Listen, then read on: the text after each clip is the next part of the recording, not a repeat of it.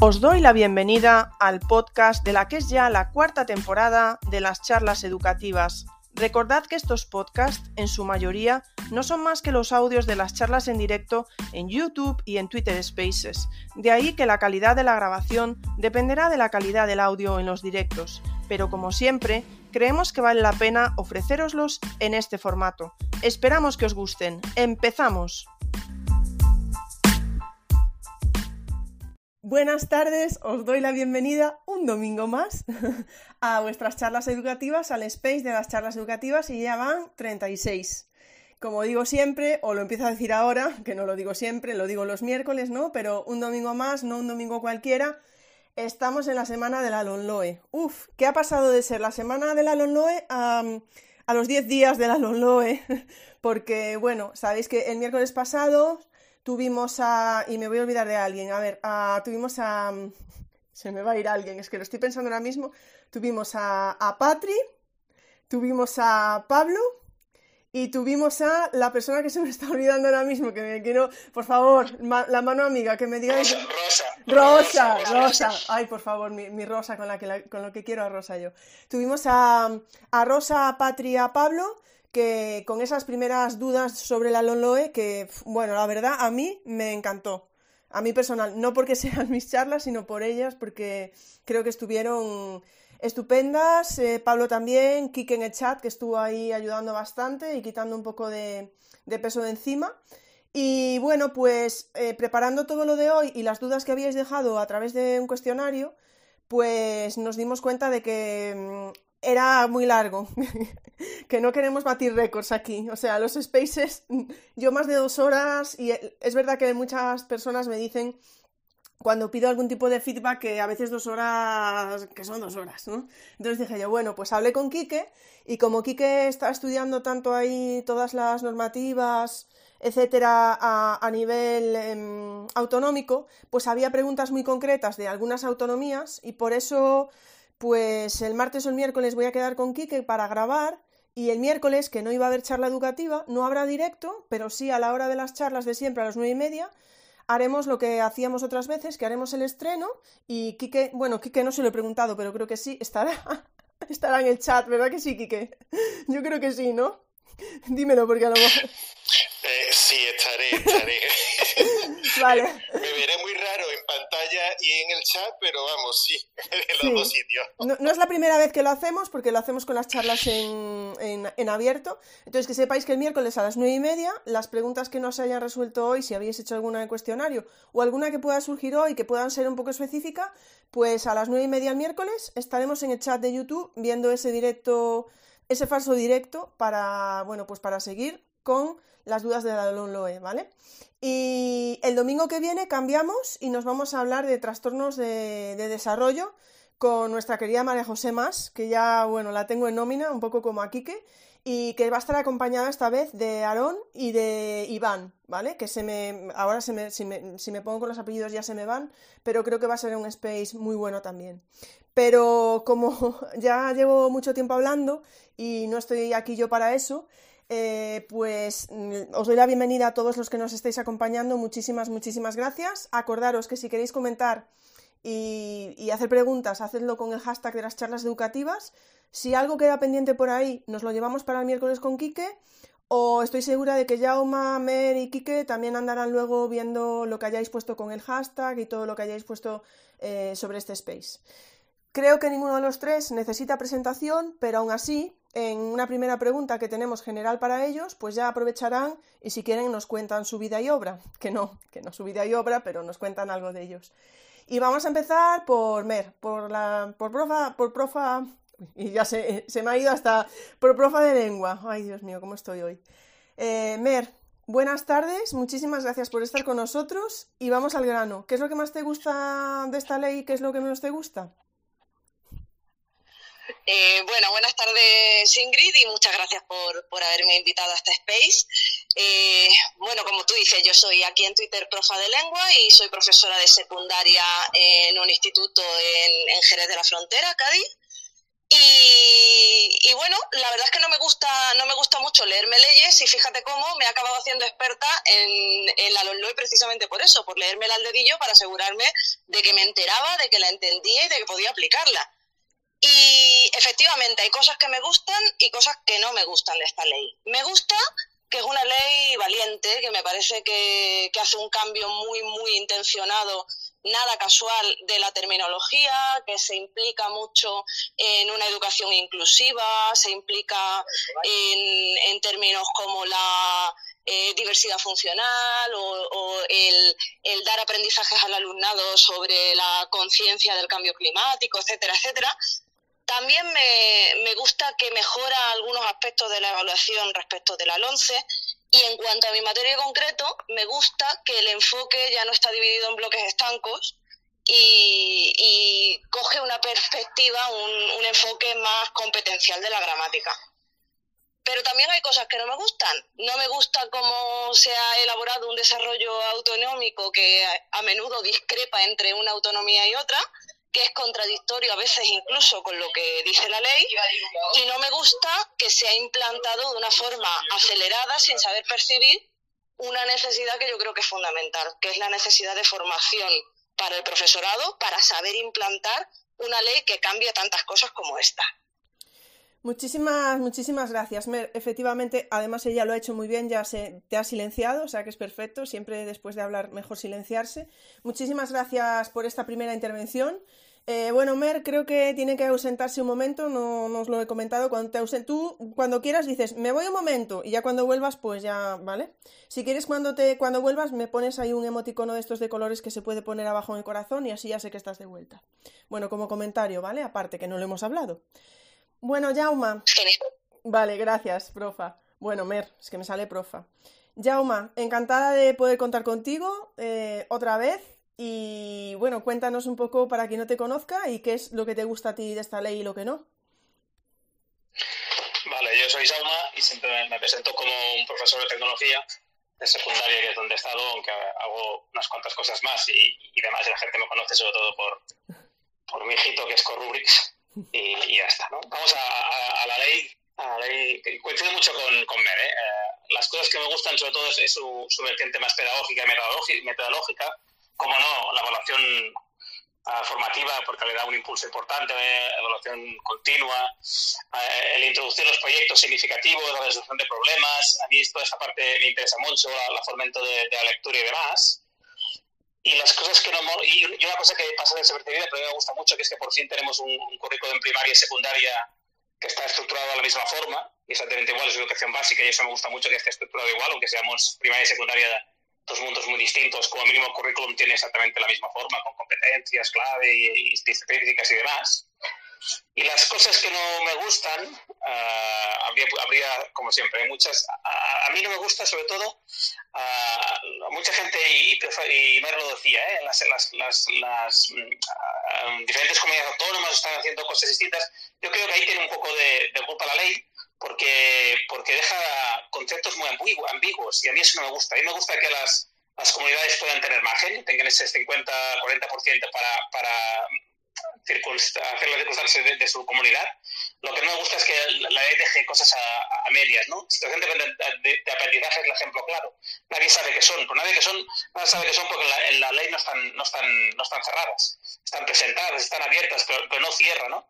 Lo mismo, ¿eh? competencias clave, al principio, al final, qué relación tienen con las áreas, presenta conceptos que son nuevos, que son, yo creo, muy, muy potentes, pero que quedan ambiguos y eso da pie a que luego las comunidades cada uno la interpreta como quiere. Y algunos se pasa, y además, como decía, como decía Mer, es capaz de contradecir la ley, que es la, última. ¿no? Pero a mí esa ambigüedad no, no, me gusta. Y tampoco me gusta que, yo creo que se, no se atreve a ir al fondo. Abre puertas, pero no se atreve. ¿no? Tenemos un ejemplo con, con, las notas finales, ¿no? Deberán ser suficientes, suficiente, bien, notable y tal. Pero no dice, uh, los números no los cargamos. No, no ahí, no se atreve a ir a, cargarse los números, ¿no? Entonces hay comunidades que siguen hablando, obligando a hacer números y demás, ¿no? Lo mismo, con, haremos proyectos significativos y tal, pero no dice, hay que hacer proyectos globalizados, tampoco se atreve, ¿no? Lo insinúa, ves que va por ahí, pero no, no llega a, al fondo a decir, no, vamos a hacer una cosa disruptiva y no sé si no se atreve o, no, no, es prudente, ¿no? pero bueno, para empezar yo creo que, estas cosas ya, ya están. Muchísimas gracias, Jauma. Pues vamos con Quique, que preséntate Quique por favor, porque la gente no te conoce y coméntanos tú lo que más te gusta y lo que menos. Eh, vale. Eh, yo soy Quique, eh, simplemente soy maestro jubilado, es decir, que soy el, más viejo del corral este en que estamos ahora mismo metidos. Bueno, paso directamente porque pues, si no me conocéis, pues hola, y si me conocéis, pues ya sabéis que, suelo ir directamente al grano. Lo que eh, más me gusta y lo que menos me gusta de, la ley. Yo siento discrepar con mi querida jerezana eh, Mer, pero no me parece una ley valiente, me parece una ley cobarde. Ya lo he comentado en varias ocasiones. Me gusta mucho lo que es el espíritu que tenía la LOMLOE, es decir, eh, bueno, el espíritu que tiene, mejor dicho, no la LOMLOE, sino los reales decretos que desarrolla la LOMLOE. Cuidado porque estamos llamando LONLOE a unas cosas que a lo mejor no es exactamente lo que, lo que es. La LONLOE es la ley orgánica, la, general, la que se aprobó en, diciembre, y después tenemos el desarrollo, que son los reales decretos, etcétera, etcétera. Entonces muchas veces nos referimos a, los reales decretos como los LOE cuando tendríamos que decir propiamente, uy, que, que, yo se estoy perdiendo yo, por Dios, tendríamos que decir el desarrollo de la, de la LONLOE. Tanto es así que eh, incluso podríamos ver que la LONLOE y, y los reales decretos, el desarrollo de la LONLOE, a veces no casan. Fijaros hasta dónde llega eh, esa cosa de indecisión de, lo, de la ley que estamos tratando ahora mismo. Es una ley cobarde. Hombre, hay, una, hay aspectos que, como ha dicho Jaume, son, bueno, eh, la intención de quitar la nota eh, cuantitativa, el numerito dichoso ese que nos va a dar tantos problemas y lo veremos durante la tarde de hoy, eh, eso no, han sido valientes para poder quitarlo. Mm, ¿Por qué necesidad? Pues no había ninguna necesidad de, de poner informes cuantitativos ni de 5 grados, ni de notas, ni de nada. Y lo que ha dicho Mer, por Dios, hay unos desarrollos eh, autonómicos que es para, yo qué sé, levantar el suelo, meterse como el Bob Esponja cuando se, se entierra en el fondo del mar. Lo mismo, eh, totalmente absurdos que no se ha entendido absolutamente nada de todo el espíritu de esto.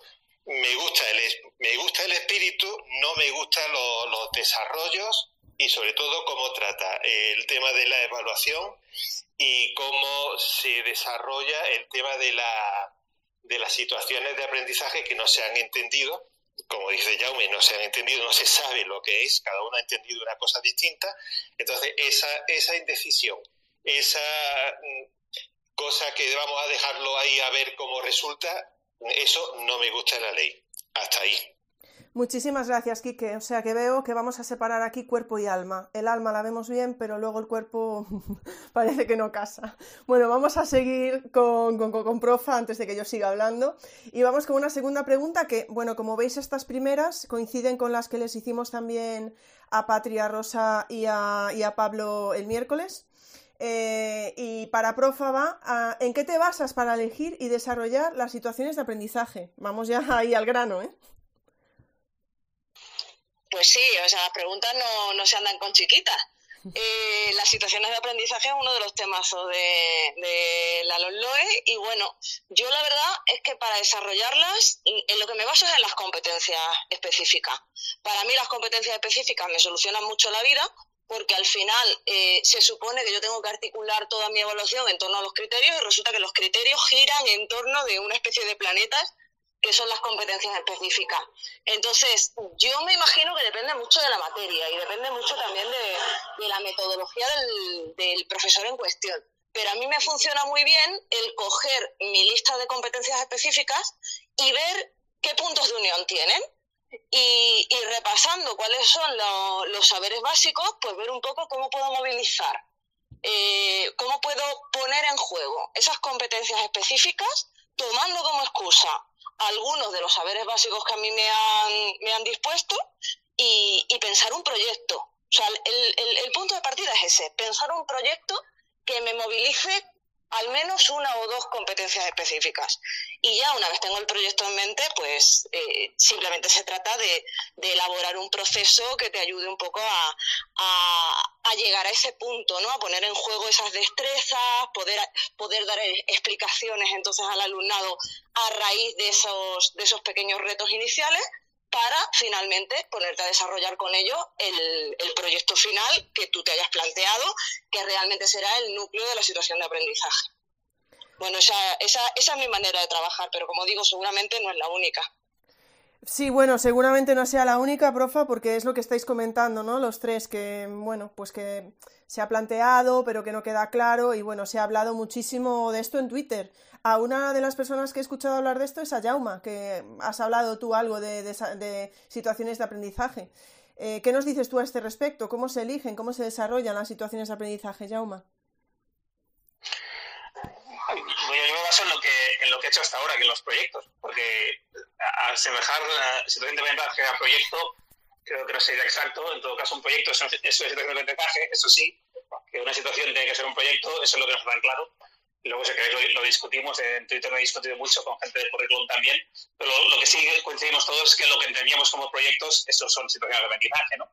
Entonces, hasta, hasta ahora, que es lo que, lo que hacíamos todos que éramos proyectos, mi, mi proceso es muy similar al de MER, ¿no? Partías de las, bueno, ella no ha explicado, igual hay una segunda parte que también debe hacer, que te algo, partiendo de las competencias, criterios de los saberes y, a partir de ahí montas el proyecto, pero muchas veces cuando estás montando el proyecto es cuando empiezan a salir cosas que no pensabas y te vuelves para atrás, ¿no? A mí me gusta mucho ese camino de ida y vuelta, ¿no? Las competencias en el punto de salida y los criterios y, y, con saberes concretos que cojo para el proyecto, pero al momento que empiezo a desarrollar y pienso esa actividad que van a hacer los alumnos, me doy cuenta que me estoy olvidando alguna competencia o me está apareciendo una de nuevo, luego voy para atrás y digo, bueno, pues no sé competencia, no sé criterio, ¿no? Y, al final intento que el puzzle, que no siempre es fácil, acabe montando todo entero y, todas las piezas encajen, ¿no? Y acabas teniendo, pues eso, con un, proyecto que tienes unas competencias claras, que usa unos criterios concretos de evaluación de los que ponía en, los, pone en, los decretos de, del desarrollo del OMLOE y algunos saberes que en ese momento eh,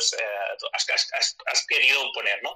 Y eso además, que no siempre es fácil, pensando en que lo que estás planteando sea más o menos ah, cercano al alumno, porque nos podríamos quedar fuera y yo creo que es importante, no, no, la selección de mensaje no tiene por qué ser real, real, porque no siempre puedes hacer un proyecto que sea real del alumno, pero sí que esté como mínimo cercano a sus intereses y, que ellos puedan acabar de, perfilar el proyecto, que no sea siempre vas a hacer eso y, sigan como un como un, mueble de Ikea, ¿no? sino que evidentemente haya unas partes donde ellos puedan acabar de, elegir. ¿no? Y así un poco, pues vas haciendo. El primer año, a la primera vez que haces un proyecto, pues, pues funciona como funciona, ves sus, sus, debilidades y si las haces una segunda o una tercera vez, pues ya funcionan bien, una cuarta ya no, pues entonces ya te aburres tú mismo y está bien ir cambiando. Ahí hay un, último ingrediente que a veces lo desmonta todo, que para mí es importante, que es la actualidad.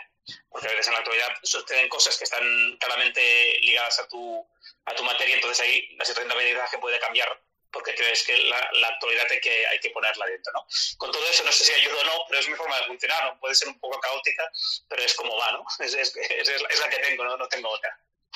Bueno, Llama, sí, la verdad es que me recuerda a la charla que tuvimos y en el que hablabas de los bocetos, ¿no? y de toda esa, esa, parte de feedback, feed forward, bueno, me recordó a eso. Muchísimas, muchísimas gracias, Jauma. Vamos con una pregunta diferente para Quique y que una pregunta que nos dejaba Thornton Melón 8, ¿vale? Más o menos, ¿eh? Para hacernos una idea. La pregunta era, y, quítale un momento el audio, Quique, ahí quitar un momento el audio para, que no se meta. Vale, decía, decía Thornton, si tienes un criterio de evaluación que ha medido varias... Atención a las preguntas, ¿eh? Lo siento porque hay que atenderlas bien porque son unas preguntas, ¿vale? Repito, si tienes un criterio de evaluación que, ha que, que se ha medido varias veces a lo largo de varias situaciones de aprendizaje relacionado con diferentes saberes básicos, ¿Cuál es la calificación de ese criterio al final de curso? ¿La media aritmética? la última nota ya que es evaluación continua? Vale, eh... a mí me, me, dejáis siempre las más facilitas, ¿eh? Por favor, ¿vale? contestar a, a Melon 8, a ver qué, puedo decir. A ver, yo tengo un criterio de, evaluación que lo puedo desarrollar y evaluar, cuidado, digo desarrollar, trabajar y evaluar en distintas situaciones de aprendizaje. Perfecto. Ese criterio de evaluación, mm, bueno, lo puedo tener eh, asignado o asociado con distintos saberes básicos. Entonces, eh, voy analizando esos saberes básicos, pero dentro de lo que es el criterio de evaluación. Eso que quede claro. Si tenemos eso medianamente claro, ¿para qué vamos a calificar ese criterio de evaluación cada vez en una situación de aprendizaje. Ya sabéis que yo no soy partidario de la, de la calificación. Entonces la calificación cuando haga falta. Eh, en Andalucía calificación trimestral, en otras comunidades la calificación a final de curso. Eh, bueno, ahí hay mucha mucha variedad. Solamente cuando cuando vaya al final. Entonces, yo no, eh, no calificaría eh, ese criterio de evaluación cada vez que apareciera en una situación de aprendizaje. Yo ese criterio de evaluación lo he tenido que eh, desglosar en una serie de indicadores de logro, seguramente, o bien en una rúbrica, o bien en una lista de cotejo, o cualquier cosa. Algo que desglose en indicadores de logro. Entonces, yo lo que voy anotando, yo lo que voy poniendo, yo lo que me voy fijando es si va cumpliendo esos indicadores de logro de ese criterio. Me da lo, mismo que sea en la primera evaluación que en la segunda que sea a final de curso. ¿Qué hago al final de curso? Ver hasta dónde ha llegado con esos indicadores de logro de ese criterio y entonces es cuando puntúo el criterio de evaluación. O si es trimestral, hasta dónde ha llegado en este trimestre, pero no puntúo dentro de las situaciones de aprendizaje 1, de la 2, de la 3, de la 4 y después saco la media. Eso no me está diciendo nada. Tendría que fijarme en cuál ha sido el desarrollo máximo de ese criterio y a partir de ahí ya calificar y colocar la, la nota. Entonces, ni media aritmética, ni última nota, ni nada. La nota la pongo según ese desarrollo final. Mm, creo que he contestado, no sé seguro. Sí, Kike, yo creo, yo creo que sí que has contestado. Muchísimas gracias, sí. Yo, yo, yo, yo te he seguido, sí. Es que son cuestiones al final que hay que concentrarse bastante para seguirlas, ¿eh? Ya veréis ahora. Vamos con, con Profa. Eh, tres preguntas. Te voy a hacer las tres del tirón. Vais a ver que están relacionadas, ¿vale? Si necesitas que te repita alguna, bueno, ellos, las tienen, por supuesto, porque si no, esto iba a ser, vamos, esto era un examen oral en toda regla, ¿no? pero eh, se las voy a hacer para que vosotros las escuchéis y vais a ver que están relacionadas, ¿no? Por un lado es cómo estáis planteando la evaluación y calificación en vuestras materias, ¿vale? Luego teníamos otra persona que preguntaba, tengo muchas dudas de cómo calificar. ¿Qué se pretende en realidad con esta ley? ¿Cómo se puede evaluar a 32 alumnos y alumnas de primero de bachillerato sin morir en el intento? Y nos quedaba ayer una pregunta de Javi Serrano aquí en Twitter que decía, ¿algún consejo para aquellos docentes que estamos hasta arriba de trabajo en estas fechas? ¿Tips para calificar objetivamente? ¿Mejores evidencias que podemos pedir al alumnado para que nos facilite la corrección y el trabajo y no colapsar? Gracias por todo. Ahí te las dejo, profa. Muy bien, mucha tarea. Eh, la verdad es que me alegra mucho haber escuchado ahora mismo a, mi compañero Quique, porque veo que estamos súper super en sintonía en la manera de enfocar esto. Eh, la evaluación, evaluación, pues como dice la ley, continua, por lo tanto, desde el primer día hasta el último. Calificación, pues cuando me lo exige la ley, que es el último día de cada trimestre, o, bueno, o el día que se vaya a, realizar la reunión de evaluación, o el día antes, pero en torno a esa fecha, y, por supuesto al final de curso. Ahora, ¿cómo lo planteo eso para que sea práctico? Pues os voy a explicar cómo lo hago yo. Yo, yo como instrumento utilizo muchísimo la observación diaria en las distintas tareas que vamos realizando en el aula y además les pido algunas, que algunas actividades que vamos elaborando, el, el producto eh, que sea, pues, que puede ser de, diversos tipos, que me lo entreguen. Y, eso es lo único que utilizo para, para, evaluar y para calificar, porque este año además mm, es la primera vez, yo siempre hacía muy pocos, pero es la primera vez que no estoy haciendo ningún examen. Y luego mi cuaderno de profesora lo tengo organizado eh, por carpetas. Tengo una carpetita eh, para cada una de las 10 competencias específicas que tiene mi asignatura y esa carpetita tiene dentro pues los dos, tres criterios correspondientes. ¿Y qué tengo dentro de cada uno de los criterios? Pues tengo mi lista de cotejo, que en mi caso es lista de cotejo, eh, para cada uno de esos criterios, donde yo tengo los indicadores de logro que creo que el alumno y la alumna deben conseguir. Entonces, según yo voy planificando las situaciones de aprendizaje y las voy desarrollando y vamos haciendo actividades, pues tengo mis momentos, yo tengo en mi, en mi, en mi diario de aula, yo tengo anotado, hoy se van a movilizar eh, esta competencia, se van a movilizar estos criterios y estoy pendiente. Y, a veces simplemente me anoto eh, una marca, una observación, que puede ser un pequeño comentario escrito o puede ser simplemente yo utilizo mucho el semáforo. ¿vale? Voy, eh, voy marcando, si todo, si todo va avanzando de manera normal, pues me pongo el amarillo, si, si el alumno va muy bien, le pongo el verde, si veo que me llama la atención que va por detrás de lo que yo en principio esperaría, pongo el rojo que, que, me significa, que significa para mí que tengo que tomar algún tipo de medida, que tengo que pensar qué es lo que tengo que, que hacer con ese alumno. Y me voy marcando cómo va con esos indicadores de, de logro de los criterios apunto siempre la fecha de cada una de esas, de esas observaciones y, bueno, si veo que, el alumno ha alcanzado un hito, ¿vale? Que no le salía y hoy le sale, pues aprovecho y ese día sí a ese alumno concreto, no a toda la clase, le pongo una nota. Pero como nota, sí, momento para poner la nota, para mí es el final del trimestre. Cuando yo tengo en mi carpeta de cada uno de los criterios tengo todas esas anotaciones que he ido haciendo, a lo, mejor he apuntado algo que le costaba un poco, he tomado una nota escrita y sobre todo eh, he ido marcando cómo van en cada uno de los indicadores de logro y eso me hace llegar finalmente a una conclusión de que en qué punto está el alumno a final de trimestre en cada uno de esos criterios. Y ya, pues lo único que tengo que hacer es la media y tengo, tengo eh, la calificación, que yo tampoco estoy muy cómoda con el hecho de, de seguir manteniéndolas, pero bueno, nos dicen que las tenemos que mantener y, creo que es la manera, es la manera de sacarlas sin, sin quebrarnos mucho la cabeza. Eh, paso a la segunda pregunta. ¿Qué se pretende, qué se pretende con esta ley ¿no? que, que, nos, que nos genera tantas dudas? ¿Y cómo se puede evaluar a 32 alumnos y alumnas de primero de bachillerato sin morir en el intento? Pues yo lo que te diría es que no nos agobiemos pensando que tenemos veintitantos criterios o, o 19 o 29 o los que sean, los que tenga cada uno. Yo suelo tener 22, 23 en cada una de las materias, sino que eh, hagamos un enfoque realmente mm, práctico de las pruebas que ponemos al alumnado, ¿no? de, de las actividades que les hacemos hacer.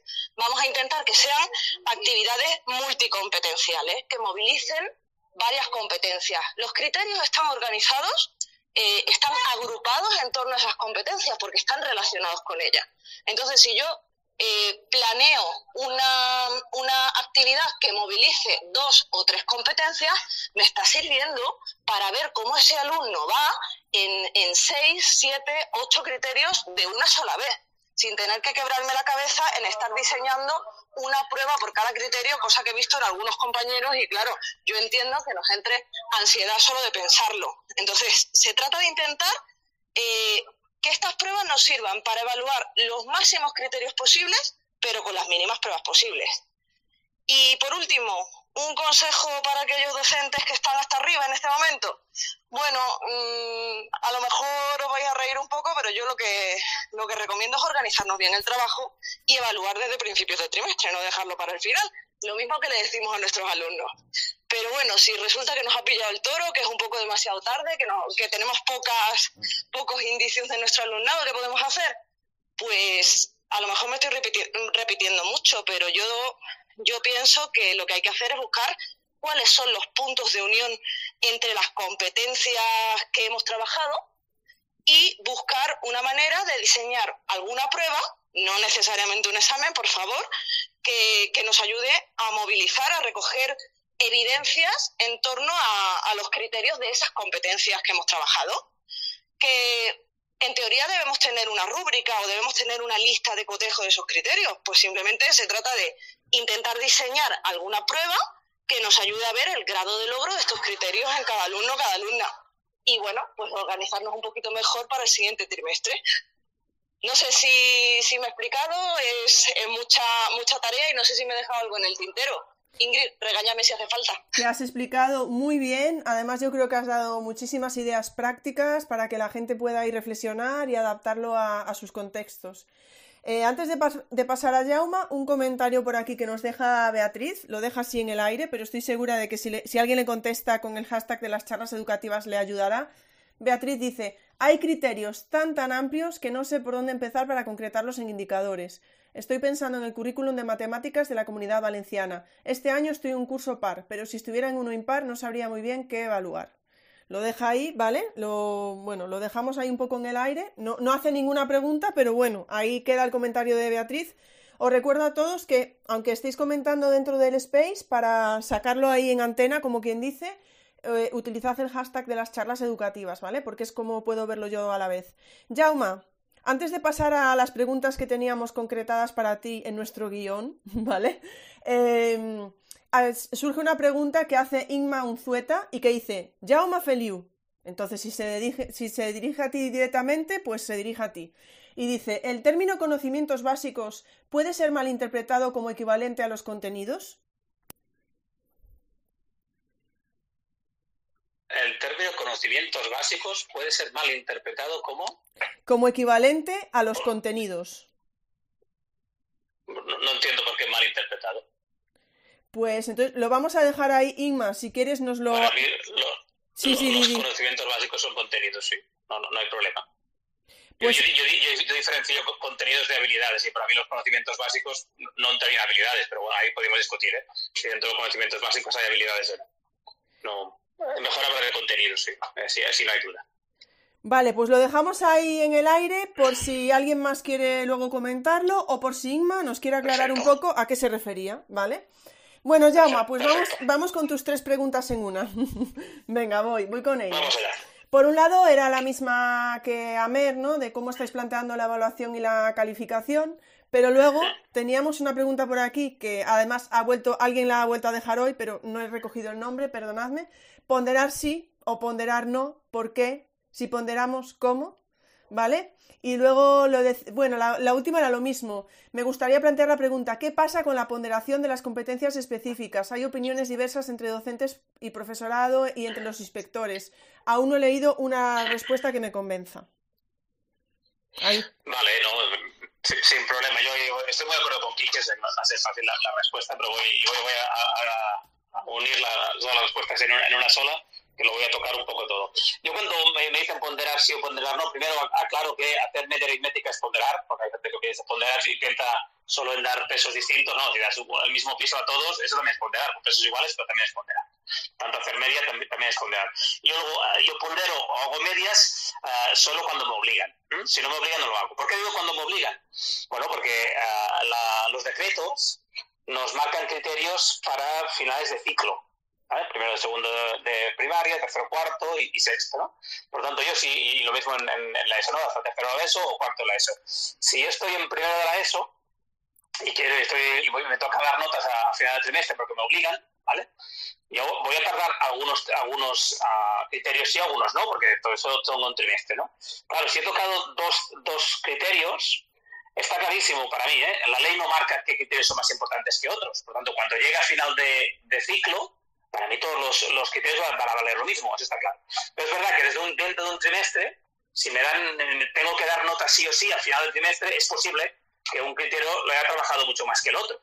Entonces, si en mi materia que es de tecnología me obligan a dar una calificación al final del trimestre, por eso digo si me obligan, claro, yo tendré cada criterio donde ha llegado el alumno. Si me haces hacer una nota sí o sí, pues voy a tener una media. Si a uno le he dedicado mucho más tiempo que otro, porque he trabajado mucho más exquisito que otro, el sentido común diría, pues pondéralo porque, porque a uno no, no, sería representativo, ¿no? Si me obligas a dar una sola nota para mi materia, pues voy a tener que ponderar criterios uh, sí o sí. En el trimestre, pues voy a ponderarlo por el tiempo que he dedicado. En el curso puede ser también que, le, que, que lo haga para el tiempo que he dedicado. A los dos cursos al final de, al final de ciclo, ahí no. Los, los decretos marcan los criterios que hay Lo que no puede ser es que ahora yo decida que uno vale más que otro. Si la ley no lo ha dicho, yo no veo motivo para decir que uno vale más que el otro. Por tanto, si, si doy notas al final de ciclo, pues voy a hacer media aritmética como día, ¿eh? porque me obliga, el, en este caso la ley, a dar una, una, una calificación ya sea con numérico o con sea suficiente, excelente, notable y tal. Se han hecho una, calificación de, de, escala de 4, de 5 o escala de 10 o, de 100 que hay quien pone decimales y tal, ¿no? Por lo tanto, cuando me obligan voy a ponderar. Si no me obligan, yo no pondero. Yo con los, con los alumnos siempre hablamos de criterios. A mí me gusta especificar, por le decía la, pregunta que no recuerdo que, que te hacía o que decías tú, cómo, cómo concreto eso. Y yo hablo mucho de objetivos de aprendizaje y hay gente que me mira un poco mal. A mí cuando me, me enfoco un trimestre, cojo la competencia específica, cojo los criterios, cojo los saberes, todo es muy amplio, todo es muy abstracto, y entonces a mí me gusta, pues mira, eso lo, concreto en un objetivo o dos o tres objetivos, ¿no? Que eso es lo que yo voy a, medir. Si alguien me dice, son criterios, vale, son criterios, no digo que no, pero son criterios que he concretado, con qué saber lo voy a mirar, exactamente en este trimestre que lo vamos a hacer y demás, ¿no? Yo sí que voy a ese nivel y trabajo, como, como decías tú antes, si recordabas, y en mi, en mi clase lo hago siempre, pocas actividades, como decía Mer, que toquen varios de estos objetivos que yo he definido y he concretado, porque si no, estamos en las nubes y no sé qué tengo que trabajar, porque son todos muy, muy, muy abstractos y yo quiero uh, poner los pies en el suelo. Entonces, ahí sí que trabajo por, por pues, pocas entidades que toquen varios de estos objetivos y trabajo por prototipos. ¿no? haremos un prototipo, vamos a analizar con una rúbrica o con una lista de cotejos si estamos llegando o no, pues en calificar pues mira, ahí estamos bien, pues vamos a hacer un segundo prototipo y ya sabéis que yo trabajo, si me habéis conocido, yo trabajo mucho. Al final del trimestre sí que vamos a ver cuántas actividades teníamos, a ver este criterio, en, qué, eh, en qué actividades hemos trabajado, en la 1 y en la 3, ¿por qué, como decía, que, bueno, por qué una sí la noto, a ver qué ha pasado, dónde ha llegado, qué ha llegado más y decido ese criterio donde, donde ha llegado el alumno. Si hay que dar la nota, pues tendré que ponderar porque tenía dos o tres criterios. Pues, si me haces una, una tontera, pues la voy a dar. Me gustaría a mí que me dejaran, por ejemplo, pues yo soy de tecnología, pues al llegar al final del trimestre me haces un, un informe sobre cualitativo, me explicas los objetivos que tenías y pones el alumno eh, qué, dificultades ha tenido en cada uno de los objetivos. Y ya está. Eso sería mi, mi, mi, utopía, ¿no? Entonces ahí no haría ni medias ni nada porque no, no haría falta. En las comunidades hay algunas que obligan, otras que no, pero aunque la comunidad no obligue, al menos en mi caso, eh, los centros que he estado siempre, el centro te obligaba, no, no, no obligaba a la comunidad. Yo, en Cataluña teníamos la posibilidad de dar solo notas al final del curso pero todos los centros, todos no en Cataluña, la gran mayoría de centros en Cataluña, todos los que he estado yo, decían que en trimestre había que dar una nota uh, con, con, una escala de, de, de, 4 o de 5, ¿no? Pues, pues, pues ahí aparece la ponderación, no por gusto, porque hay que, hay que dar una, nota que para mí es, es lo que no me gusta y, hay que hacer, pues hay que hacerlo. Estamos de acuerdo y ya está, ya cambiaremos los centros una, alguna vez, ¿no? Y creo que con esto más o menos he respondido a todas las preguntas, no sé si me he dejado alguna, pero yo creo que están las pasan respondidas. Yo creo que sí, Jauma, muchísimas gracias. Bueno, seguís poniendo comentarios muy interesantes con el hashtag de las charlas educativas. Tenemos por ahí a otra persona que no conozco, a David Gándara, que ponía, por ejemplo, una idea para que no nos falten evidencias en cada criterio es con un portafolio donde el alumno es responsable de colocar sus mejores evidencias para cada uno de los criterios. Pueden tener listas de cotejo para decidir cuáles son las mejores evidencias. Bueno, y otros comentarios ¿eh? que están llegando por ahí. Vamos a seguir un momento con, este tema y le vamos a, preguntar a Kike en este caso. Eh, otra pregunta que nos llegaba, que decía Jaume, ¿quién la, quién la ha hecho? No, no todas habéis puesto la. No todas las personas, o casi nadie ha puesto realmente su nombre en el cuestionario, salvo dos o tres personas, así que por eso no salen los nombres ¿no? de, las, de, de quien hizo las preguntas. Pero otra pregunta que nos dejaban era: ¿es cierto que no se pueden ponderar los instrumentos de evaluación para calificar, señor Quique? Bien, eh, vamos a ver, depende de la comunidad autónoma en la que se esté. O sea, yo he visto, eh, hombre, en la legislación, decretos y órdenes no viene, no viene. Sin embargo, en las sesiones de, formación o de información, que no sé cuál será de las dos cosas que se han dado a profesorado y equipos directivos, en algunas comunidades eh, han mostrado diapositivas en las cuales se ponderan las competencias específicas, los criterios y además los instrumentos de evaluación. Se ponderaban las tres cosas.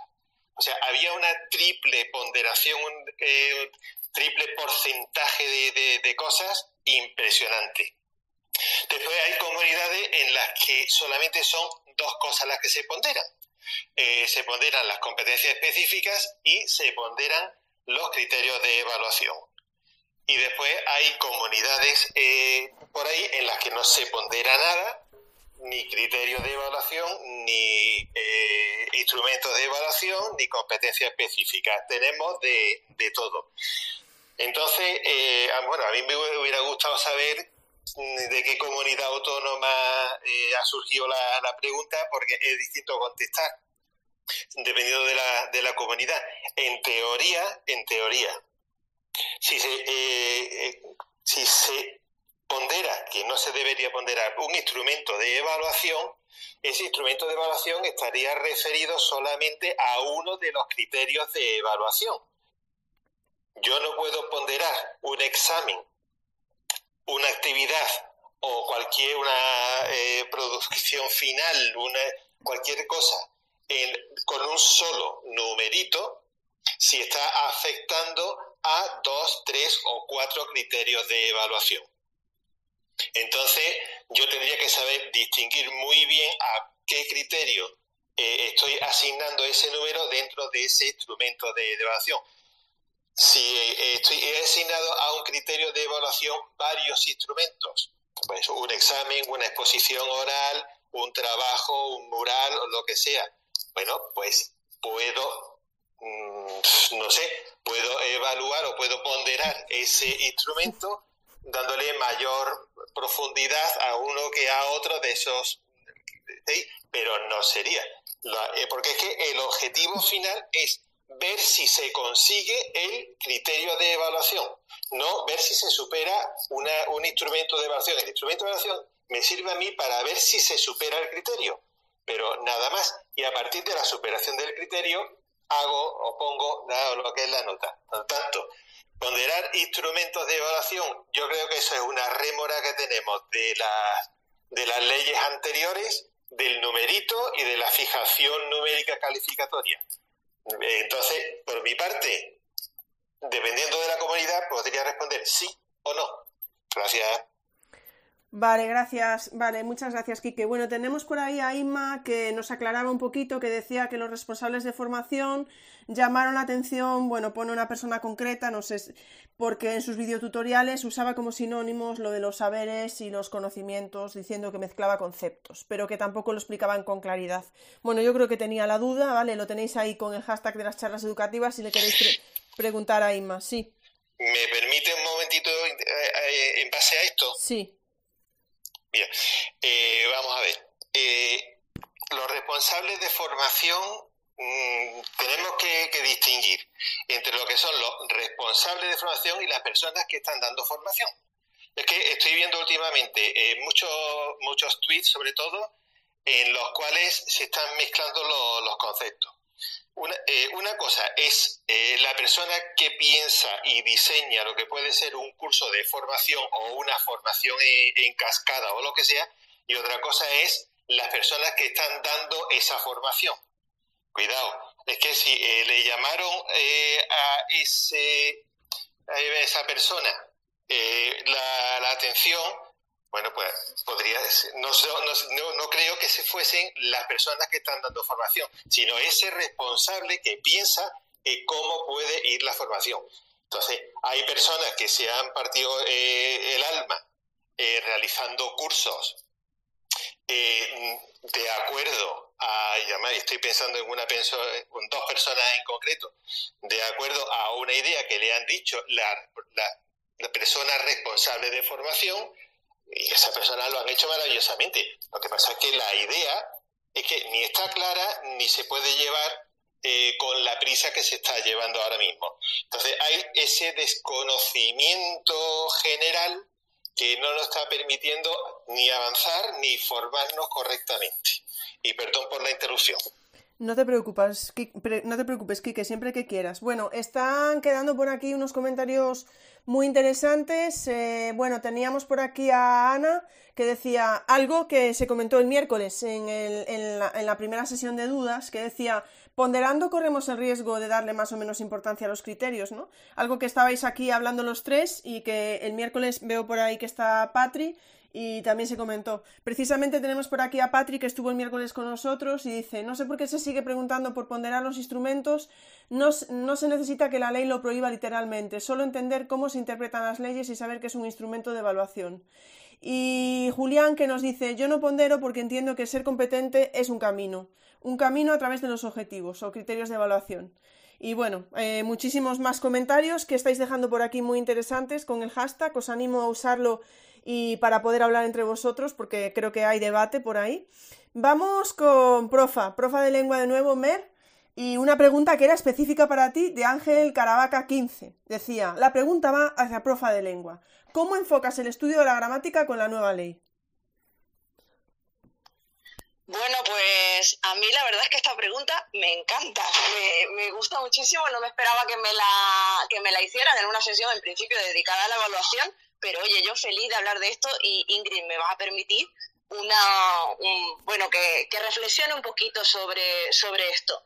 La verdad es que la nueva ley a lo que nos está invitando es a un enfoque que sea todavía más competencial, y digo todavía más porque leyes anteriores ya, ya, ya tenían un poquito esa dirección, pero buscan un enfoque todavía más competencial de las, de las materias, de las asignaturas. Y eso incluye en concreto la gramática claro, muchos, muchos se sorprenden al, revisar un poco pues cuáles son los, los, saberes básicos que se incluyen y el tipo de criterios, porque no encaja mucho con nuestra idea previa de lo que era impartir la gramática en una asignatura como lengua. Pero la realidad es que el alumnado ya nos lo estaba demandando hace muchísimo tiempo.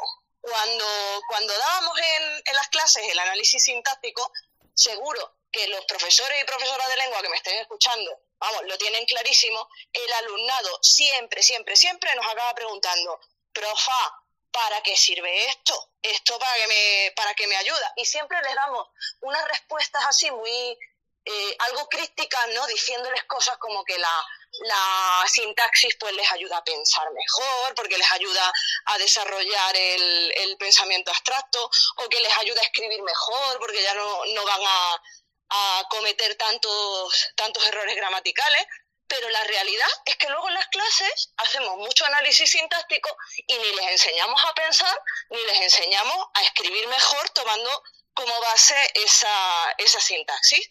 Entonces, desde mi punto de vista, ahora, de repente, con este nuevo enfoque, pues la estructura, la estructura sintáctica empieza a importar un poquito menos y el enfoque de la gramática debe estar, según los criterios, en, pensar precisamente, porque los criterios nos dicen que debemos ayudarles a reflexionar sobre sus propias elecciones lingüísticas y también se enfocan precisamente en escribir, porque hay otro criterio que habla de que el alumno sea capaz de mejorar los propios escritos gracias a la reflexión lingüística.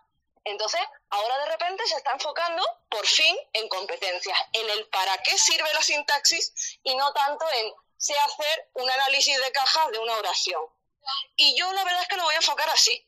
Vamos a analizar cosas que han escrito otros, a veces en medio de una lectura, otras veces directamente. A mí me gusta mucho llevar a mis clases titulares o llevar eh, títulos de vídeos de YouTube o llevar, no sé, eh, cosas que me salen muchas veces navegando por la red, tweets y cosas por el estilo, para analizarlos y para ver por qué se ha escrito de esa manera, si hay lugar a ambigüedad o no hay lugar a ambigüedad, cómo podemos solucionar esas, esas expresiones y cosas así. Y también les voy a hacer, bueno, mm, analizar un poco la gramática de lo que ellos mismos escriben entonces, de esa manera estamos desarrollando estos dos enfoques, estas dos líneas que, que nos marcan los criterios. Y la verdad es que sé que nos entra mucha ansiedad de pensar, bueno, pero es que entonces, claro, siempre está el argumento de, es que luego en selectividad les piden análisis sintáctico. Pero bueno, precisamente se plantea, no sabemos a, dónde va a ir a parar, que, que, va a cambiar el modelo de las pruebas de acceso a la universidad. Y en todo caso, nuestro enfoque en la educación básica no tiene que ser centrarnos en la, en la mm, selectividad, ni mucho menos. Y, bueno, el bachillerato ya también tendrá que adaptarse cuando se cambie el, el modelo de estas pruebas de acceso. En todo caso, desde mi punto de vista, esto, esto tiene muchísimo sentido, porque en otros países no se estudia análisis sintáctico cuando se estudia la lengua materna eh, en la enseñanza de las lenguas, pues lo que se hace normalmente es escribir, escribir mucho. Y precisamente yo creo que por eso los estudiantes en otros países, en general, a las mismas edades que los nuestros, suelen escribir mejor. Quizá, desde mi interpretación, porque no se enfocan tanto en un análisis estructural de la gramática y sí se dedican mucho, normalmente tienen que entregar muchísimas redacciones que se les devuelven corregidas muchas veces con observaciones gramaticales y ven la gramática desde un enfoque bastante más práctico del que tradicionalmente en nuestro país se le ha dado. Así que yo voy un poco en esa línea de, enfocarme más en ver la gramática de algo para reflexionar y ver la gramática de algo para mejorar lo que escribo y menos en el análisis sintáctico. Pues muchísimas gracias, Mer. Muchísimas gracias por tu intervención. Antes de pasar de nuevo a Jauma, teníamos por aquí otro, otro comentario interesante de Cristian Negre. A ver si lo he dicho. Siempre me confundo con tu apellido. Por favor, pónmelo, ¿vale? Porque seguro que lo he dicho mal otra vez. Bueno, de verdad que no tengo perdón. O sea, contigo vamos, en fin. Cristian, ¿vale? Nos dice, eh, este es el segundo curso en el que hago partícipe al alumnado en su calificación a partir de un autoinforme y de algunos productos complejos en los que incluyo los criterios de evaluación que haya escogido. Tengo grupos de 20 y 30 alumnos en tercero y cuarto de la ESO. Es que están saliendo propuestas muy interesantes, ¿eh? que yo os animo, os animo a repasar también. Por favor, dímelo del apellido, Cristian, que siempre meto la pata contigo. Vamos con otro, otra, una pregunta, una pregunta como de seis líneas para Jauma. Dice, hola, gracias de antemano a los organizadores y ponentes. Tengo una petición, una petición y una pregunta, Jauma. Petición para Jauma. Con su gran invento con Rubrics, ¿se podría crear algo para que se pueda evaluar cada competencia por alumno? Y luego dice, la pregunta es, ¿cómo hacemos a la hora de entregar un examen? ¿No ponemos nota? ¿Qué ponemos? ¿Qué decimos exactamente al alumnado? ¿Dónde se evaluaría y pondría la falta de tareas o la falta de puntualidad en clase? Gracias. A ver, tenemos ahí tres, cosas muy distintas y la última voy a hacer para, para pincharte, para que salte y para de saltar. A ver, lo, de Corrubrix, pues ya sé para eso, ¿no? Ya, ya sirve Corrubrix para evaluar las competencias de los alumnos. Yo lo uso para eso. Cuando construyo rúbricas con los alumnos y intento siempre construirlas con los alumnos, es justamente para evaluar las, sus competencias a través de los criterios y, cuando construimos la rúbrica no es basado en cómo debe ser la tarea solo, sino a qué competencias tengo que conseguir a través de la tarea. No, yo las construyo así lo que nos, nos, nos guía para hacer la, la rúbrica es los criterios de evaluación que vamos a, tener en cuenta, ¿no? Entonces yo lo hago así. Si, si me habla de calificar, entonces ya no me interesa, ¿eh? Si, lo que quiere es calificar al alumno directamente, que le está dando nota y tal, ahí, ahí ya ¿no? Pero si es así, yo, yo, lo hago de esta forma, justamente, la construimos justamente para, para evaluar esas competencias. O sea que en ese sentido la petición de Corrubis no lo he entendido o ya, ya es para lo que sé. La segunda que habla de exámenes, pues teniendo en cuenta que hace ya tres años o cuatro que no hago ningún examen, no sé si soy más, más adecuado para contestarla, pero pone eso, ¿eh? si, si, si, debemos poner notas, más de una nota, si no ponemos ninguna, es exactamente qué decimos al alumnado. Ah, si usamos como, como un instrumento más el examen, deberíamos ver qué criterios estamos valorando ahí. Si tú tienes claro que con ese examen estás valorando pues, dos criterios, pues yo creo que el feedback que le vas a, decir al alumno, no, no, yo no, no iría con notas, todo caso, es claramente hacia estos dos criterios. En este criterio teníamos pum pum pum, a través del examen vemos esto y se explicaría. ¿no? Por tanto, yo no, daría notas porque sabéis que, se ve sin notas, sin claro, pero en todo caso el feedback que lo doy, yo sí le doy el feedback orientado a los criterios que estaba mirando en ese examen si es que hacemos examen, lo mismo me serviría para un producto final o lo que sea. ¿no? El feedback siempre es a través de los criterios. Y con esa actividad, sea examen o no, hay más de un criterio, pues el feedback va a ir a, más de un criterio. Y la última que me decía, ¿dónde se evalúa la falta de tareas, la falta de puntualidad en clase y demás?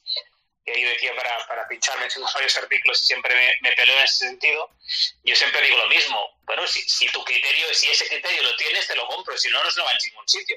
Si no tengo ni, en, ese, en ese trimestre no tengo ningún criterio que esté diciendo que voy a evaluar la, la responsabilidad de los alumnos en, en, entregar las tareas, pues no lo voy a tener en cuenta. A lo mejor lo tengo en cuenta llamando a la familia o, o, charlando con él y demás, ¿eh? pero, pero a nivel de, de resultados a final de trimestre, yo no lo voy a tener en cuenta. Y si lo tengo como un criterio, entonces vamos a trabajar ese criterio. Y vamos a hacer algunas actividades, vamos a ver si estamos mejorando y, al final, pues digo, mira, al final no, hemos conseguido que, que entreguen las tareas porque hemos hecho un, trabajo, ¿no? Lo mismo con, con, la puntualidad, ¿no? La puntualidad lo tienes tú y, no me creo que cada trimestre lo tengas, porque si tenías cada trimestre la puntualidad en, tus criterios, entonces no lo trabajas, porque es así, ¿no? Eso se le supone y yo intento siempre evidentemente no, no evaluar cosas que, que se supone que el alumno debe tener. ¿no? Por lo tanto, así de manera general, pues yo diría que la falta de tareas y la falta de puntualidad no, no se deberían tener en cuenta calificar en, ningún caso. Evidentemente, hablar con él, darle feedback para que mejore, eso siempre. No, no, se evaluar, evaluar siempre. Cuando no entrega la tarea, pues vamos a explicarle por qué, vamos a hacer la reflexión, eso es evaluar y darle feedback. Si eso va a tener eh, importancia en la calificación del trimestre, en mi caso, habitualmente no. A no ser que justamente un trimestre vaya a trabajar y lo pongamos en criterio, habitualmente no, y creo que en esto respondo a las tres. Muchísimas gracias, Jauma. Pues vamos con, bueno, también con un bloque, un bloquecillo para Quique. Te las lanzo todas, ¿vale, Quique? Teníamos a nuestro compañero Miguel Armillas que preguntaba, ¿se pueden establecer diferentes porcentajes para cada una de las competencias? Porque la normativa no dice nada, salva para los criterios, que tienen todos el mismo peso y porcentaje dentro de cada competencia, según está redactado. Sigo, ¿eh, Quique? ¿Vale? Los demás ahí ya lo vais ¿eh? cogiendo. Dice, sobre calificación LOE, para Quique Guerrero, de otro compañero. Si tenemos X criterios de evaluación, ¿quién debería marcar los límites entre una calificación y otra? ¿En base a qué? Me parece lógico que sea una decisión compartida y no voluble. Por ejemplo, una persona que solo ha logrado un tercio de esos criterios, ¿tendría una adquisición satisfactoria o no adquisición? Mm, es que las preguntas, telita, ¿eh? Vaya preguntas nos hacen, Quique.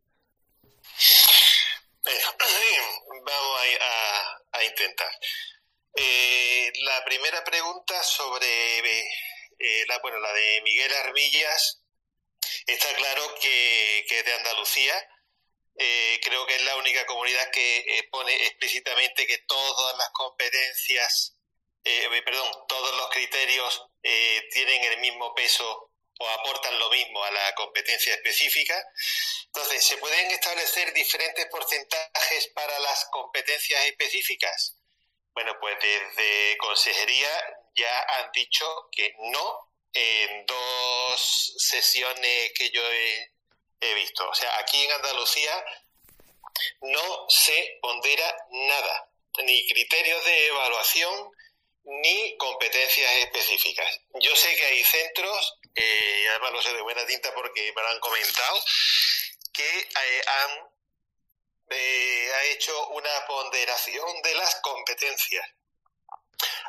Cumplen la, normativa porque todos los criterios aportan lo mismo a la competencia y entonces han ponderado la competencia. digamos que han cambiado la unidad de calificación la han cambiado de ser el criterio de evaluación, la han puesto eh, eh, como unidad de, eh, calificación a la competencia específica. ¿Se pueden establecer? Miguel, Andalucía, no. Es más, cuando aparezca Seneca, en algún momento aparecerá seguramente, lo que se pedirá es que se introduzca la nota en el criterio no en la competencia específica y a partir de ese, esa nota del criterio va a hallar o va a encontrar eh, las fórmulas mágicas que hace Seneca, pues eh, la nota de la competencia específica, la nota de los descriptores de los perfiles de salida, etcétera, etcétera, etcétera. O sea, ahí ya tienen un, un buen lío. Entonces, Miguel, no. Claramente no. Después, eh, la segunda pregunta es bastante complicadita. Eh, ¿quién debería marcar los límites entre una calificación y otra y en base a qué? Y bueno, y continúa, ¿tendría una adquisición satisfactoria o no adquisición si se ha logrado un tercio de los criterios? Eh, depende de, bueno, depende de la comunidad, pero vamos a suponer que todos los criterios valen exactamente igual. Eh, en teoría, en todos los sitios donde hay que poner una nota, el 5 establece el límite. Si se ha trabajado eh, y se ha logrado una serie de criterios, pero no todos los, criterios, bueno, pues se sacaría la nota media de, esos criterios y tendría una adquisición satisfactoria si ha superado un 5 o, más. O si estamos estableciendo una valoración en 4 grados o en otra forma distinta que no sea una numeración, entonces ya tendríamos que mirar más o menos si corresponde a esos grados o no corresponde a esos grados. Eh, los límites entre una calificación y otra los marca el mismo desarrollo del docente y el mismo desarrollo del discente. Eh, si tú tienes en cuenta eh, las capacidades del alumno y tienes en cuenta cómo estás desarrollando tu situación de aprendizaje, entonces tú eres el que marca esos límites para ver si este alumno ha dado todo lo posible o no ha dado todo lo posible. Si tu programación está de acuerdo con las capacidades que puedes desarrollar o no puede. Entonces, valorar tu programación, valorar el desarrollo que ha hecho el alumno o la alumna y a partir de ahí establecer si el límite supera lo que tú piensas, estaría aprobado o tienes que darle una segunda oportunidad mostrarle eh, cómo puede arreglar, entre comillas, lo de arreglar las cosas para poder superar eso que tú no has, eh, has visto como que no está, no está superado. Creo.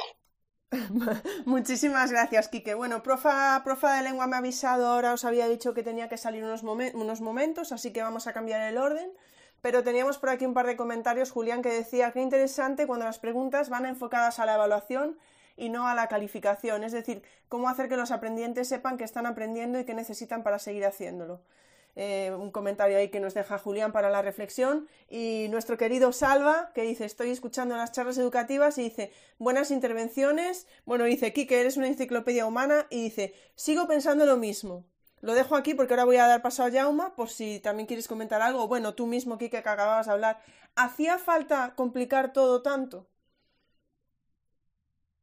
Respuesta rápida aquí que quieres dar antes de que pase a Jauma.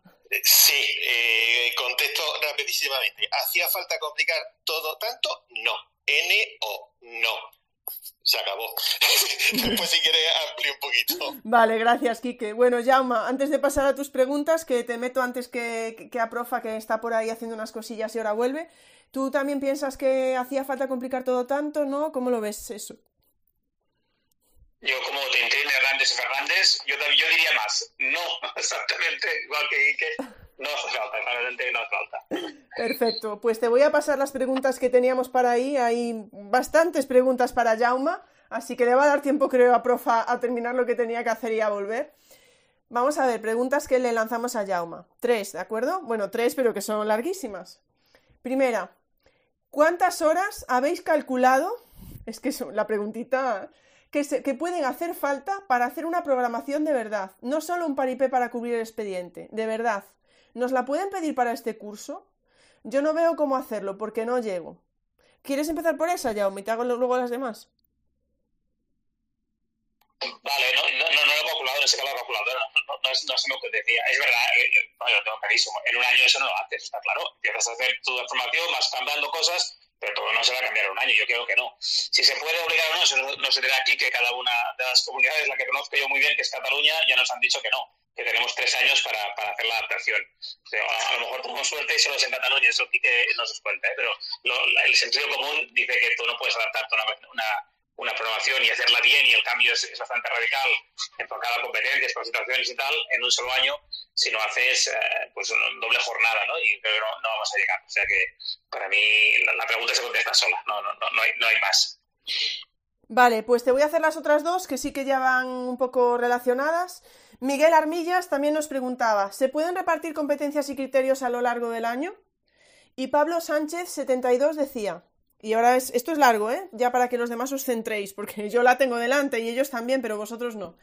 Si tenemos en cuenta que los referentes de la evaluación son los criterios de evaluación y no las herramientas, exámenes, etcétera, en la programación didáctica, primaria, por ejemplo, en el apartado referido a la evaluación, ¿cómo debemos indicar los criterios de cualificación con indicación del grado mínimo de consecución para la superación del aula?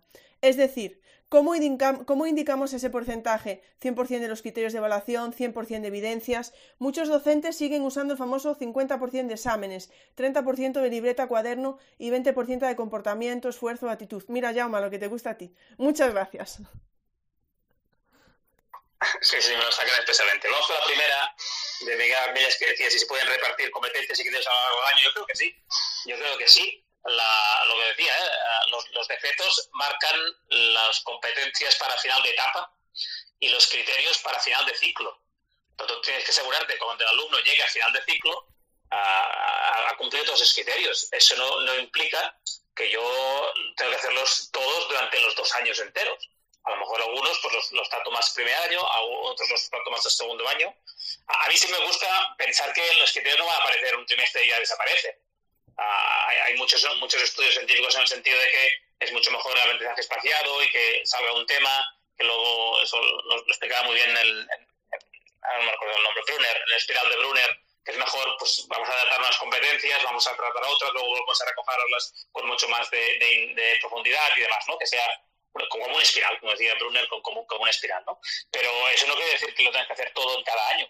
Si, si te marcan unos criterios para, para el ciclo, pues al final del ciclo tienes que asegurarte que ahí han llegado todos. Y las competencias son para, para toda la etapa entera. Cuando acaba la etapa, tienen que haber conseguido esas competencias, pero no, no en, un, en un trimestre o en un año. Por tanto, yo creo que si lo puedes repetir, sí, lo que no, vale es hacer trampa. Lo voy a repetir y cuando llego al final del ciclo, un criterio no se ha todo nunca.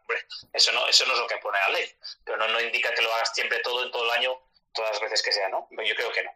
Por lo que dice el otro, la otra pregunta que es mucho más larga, que, no es fácil, ¿no? Pero, ¿cómo indicamos el porcentaje, evidencias? A, mí, evidentemente, y eso con, con, Patricia, que lo comentaba por el chat, con, con todos, ¿eh? no, tiene ningún sentido poner un 20% de exámenes, 30% de libretas, cuánto no sea comportamiento. Eh, eso es no entender el espíritu de la norma. La norma está claro que, que lo importante ahora son las competencias y los criterios. Por tanto, si empiezas a hacer porcentajes de de instrumentos, pues lo que te va a salir es, es, una mezcla que nadie va a saber qué es. Por tanto, para mí no tiene ningún sentido. Cuando en tu programación, que es la pregunta exacta, ¿cómo indicas los, los criterios? Pues vas a indicar justamente los criterios de evaluación.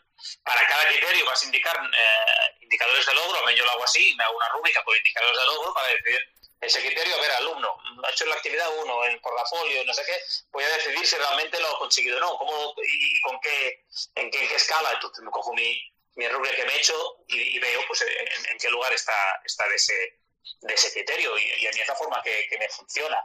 Hay porcentajes, uy, chisto, que no tienen para mí ningún sentido, ¿no? Y, criterios de calificación, pues lo mismo. Al final, pues, al final tienes criterios que decía, eh, me decía en el chat que ni te obligan a hacer ponderación. Yo insisto que para mí sí, tengo tres criterios y al final de trimestre hay que dar una, una nota y me obligan a dar una nota sí o sí al final de trimestre tenía tres criterios, pues tendré que indicar cómo hago esa media, me guste o no pues mira, ese criterio estaba ahí, ese segundo criterio está aquí, bueno, al final la media ¿qué es? Bueno, pues si no eres expresión oral y otra expresión escrita, ¿qué sentido tiene hacer una media de expresión oral con expresión escrita? Pues no tiene ningún sentido, pero si te obligan a dar una, una calificación, pues ahí vas a hacer una, una media de alguna forma. Entonces, en tu programación, cuando hablas de criterios de calificación, para mí son estos. Pues mira, la calificación va a aparecer pues haciendo estos malabares porque me obligan a, hacer. Y en ese sentido sí que va a aparecer. Pero ningún sentido 50% de exámenes, 30 no sé qué, y 20 de comportamiento, ahí sí que aún menos, te he hablado de eso antes, así que no, no me repito. Bueno, Jauma, pero no te vayas muy lejos porque tenemos aquí una pregunta, una pregunta de Cristian, que ya no te voy a decir el apellido Cristian, porque no sé si lo he dicho bien antes, eh, y Cristian, por cierto, ya he visto que has vuelto, profa, ahora vamos contigo. Cristian dice, creo que una programación es un documento vivo y que debería ser sobre todo útil. El alumnado cambia y la programación debería ajustarse a esos cambios. Si una programación está terminada, ¿no quedaría automáticamente obsoleta? Jauma. Es que Cristian, si dice Cristian, seguro que sí, ¿no? Pero además, además que es porque dice Cristian, yo estoy totalmente de acuerdo. yo cuando me dicen, no, es que yo en septiembre tengo toda la programación hecha tendrás el esquema, ¿no? Tendrás la, el andamiaje, ¿no? Tendrás la, pero, pero la programación acabada, pues vas a ver cómo responden los alumnos. Has pensado que algunas cosas funcionarían y, la clase es, viva y es real y no funciona como tenía que funcionar. Habrá que adaptarse. O no, o tú vas a piñón y es igual lo que hagan los alumnos, ¿no? Por tanto, para mí, eso de en septiembre o en octubre tener toda la programación entregada ya uh, con el con encuadernada y todo, a mí parece, me parece como poco atrevido, ¿no? Yo creo, yo estoy con, Cristian, a, a, medida que va pasando el curso, yo voy cambiando la programación y, voy adaptándola y lo que tenía previsto lo tengo que cambiar porque mi alumno no ha seguido el ritmo que quería o ha hecho un ritmo más rápido o como decía al principio, ha sido un tema de actualidad que me ha hecho cambiar la situación de aprendizaje y coger un criterio que aún no, no pensaba e introducirlo porque me iba muy bien.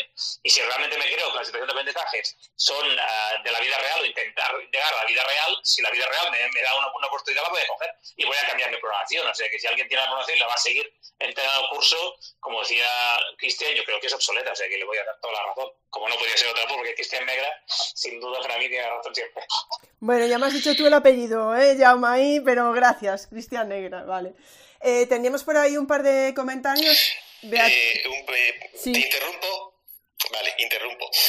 Eh, bueno, complementando un poquito lo de, lo de Jaume, por alusiones, como dice, en cuanto a las programaciones, también hay una diversidad impresionante. Es que hay comunidades autónomas que le han dicho que el 15 de diciembre tienen que estar cerradas. Hay comunidades autónomas, eh, por ejemplo Andalucía, que dice como eh, aquí se está funcionando con instrucciones y no con los decretos ni órdenes, que hasta que no salgan los decretos y las órdenes eh, en el boletín oficial, no se comienza y después se dejará un espacio prudente de tiempo para presentar la, las cosas. Eh, hay otras comunidades como eh, Luis de Mena, eh, si estás escuchando, hola, como, como Castilla-León, que ha dicho que va a dejar todo el segundo trimestre para poder hacer esas programaciones. Pero es que resulta que lo que, a mi modo de entender, no se tendría que eh, hacer programaciones tan cerradas que, que, que después encorsetaran la labor del docente. Eh, la labor que tendría que hacerse ahora mismo, en este periodo de tiempo, no es más que una ligera distribución de las, eh, de las competencias específicas de la etapa, de los criterios de evaluación del ciclo o, de, o del nivel, dependiendo de la comunidad que sea, y o sea, una distribución más, más o menos, pero ya está, es lo, es lo único. Eh, plantear ahora mismo eh, que se entreguen situaciones de aprendizaje, que se entreguen las programaciones cerradas, que se entreguen, primero, ni hay tiempo de real para hacerlo y segundo, si se hace es eh, un cumplimiento, es decir, cumplo y miento. Porque es que realmente después eso no se va a hacer. Porque yo no conozco cómo va a responder mi, mi, mi alumnado en, mi clase cuando yo le presente eh, la, esa situación de aprendizaje tan fantástica que yo le he planteado en mi mente. Entonces tendría que ir cambiando, tiene que ser una, una cosa tan abierta, tan flexible, tan, tan de aquí quito y aquí pongo, que es imposible que se fije eh, segundo trimestre para entregarlo todo. Eh, mire usted, mm, creo que no, ni el espíritu de, de la LOE con sus decretos, desarrollo, etcétera, es ese, ni, ni mi posibilidad para cerrarme tanto es esa déjenme un poquito de, respirar y de adaptar eso que se dice tanto de autonomía de los centros, que los centros adaptarán el currículum, por favor, déjenme adaptarlo, pero no tan cerrado, de esa forma tan cerrada que después no puedo salirme porque todo lo que ponga ahí es normativa como si fuese el decreto o la ley orgánica. Gracias. Muchas gracias, Quique. Bueno, pues me ha encantado lo del cumplimiento, cumplimiento, me ha encantado. Teníamos unos comentarios por ahí, Beatriz, que decía en la comunidad valenciana tenemos criterios de evaluación en cuarto y sexto de primaria, los de primer ciclo no aparecen en la normativa. Modest Joe González, que no sé si estoy, si estoy pronunciando bien tu nombre, disculpa, dice evolución educativa, calificación siglo XIX, evaluación siglo XX, regulación siglo XXI. Conlleva evolución de herramientas, criterios y perfil de salida del alumno. Y por referencia, por, por alusión, como dijo Quique, Luis de Mena nos deja una pregunta eh, dice, en algunas comunidades, parece que os leísteis la mente ahí, dice, en algunas comunidades autónomas han dado prórroga para presentar eh, propuesta curricular y programaciones didácticas. Si las programaciones no están hechas y por tanto la PGA no está aprobada, ¿son legales las calificaciones de la primera evaluación? ¿Alguien que se atreva a contestar? Repite la pregunta porque estaba un pelín distraído, anda, a favor. Mira aquí que dice Luis. En algunas comunidades han dado una prórroga para presentar propuesta curricular y programaciones didácticas. Si las programaciones no están hechas y por tanto la PGA no está aprobada, ¿son legales las calificaciones de la primera evaluación? A ver, son, legales, son legales. Eh, son legales si, eh, vamos a ver, pensando en voz alta, son legales porque, primero, eh, si cumplen con el, de, el, real el Real Decreto de evaluación de la LOE que se hizo el año pasado y no hay ninguna orden posterior ni nada de eso y todo lo que ponga está de acuerdo con ese Real Decreto son perfectamente legales.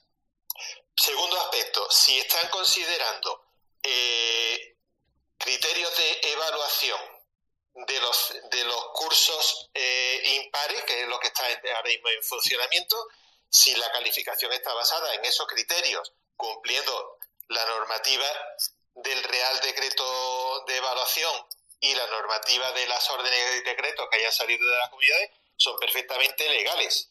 Hasta ahí no, debe haber ningún problema, aunque no se hayan fijado todavía criterios de evaluación, criterios de calificación dentro de los planes generales del centro y de la programación desarrollada a nivel de centro. Entiendo, mm, no soy abogado, pero eh, entiendo que puede ser así.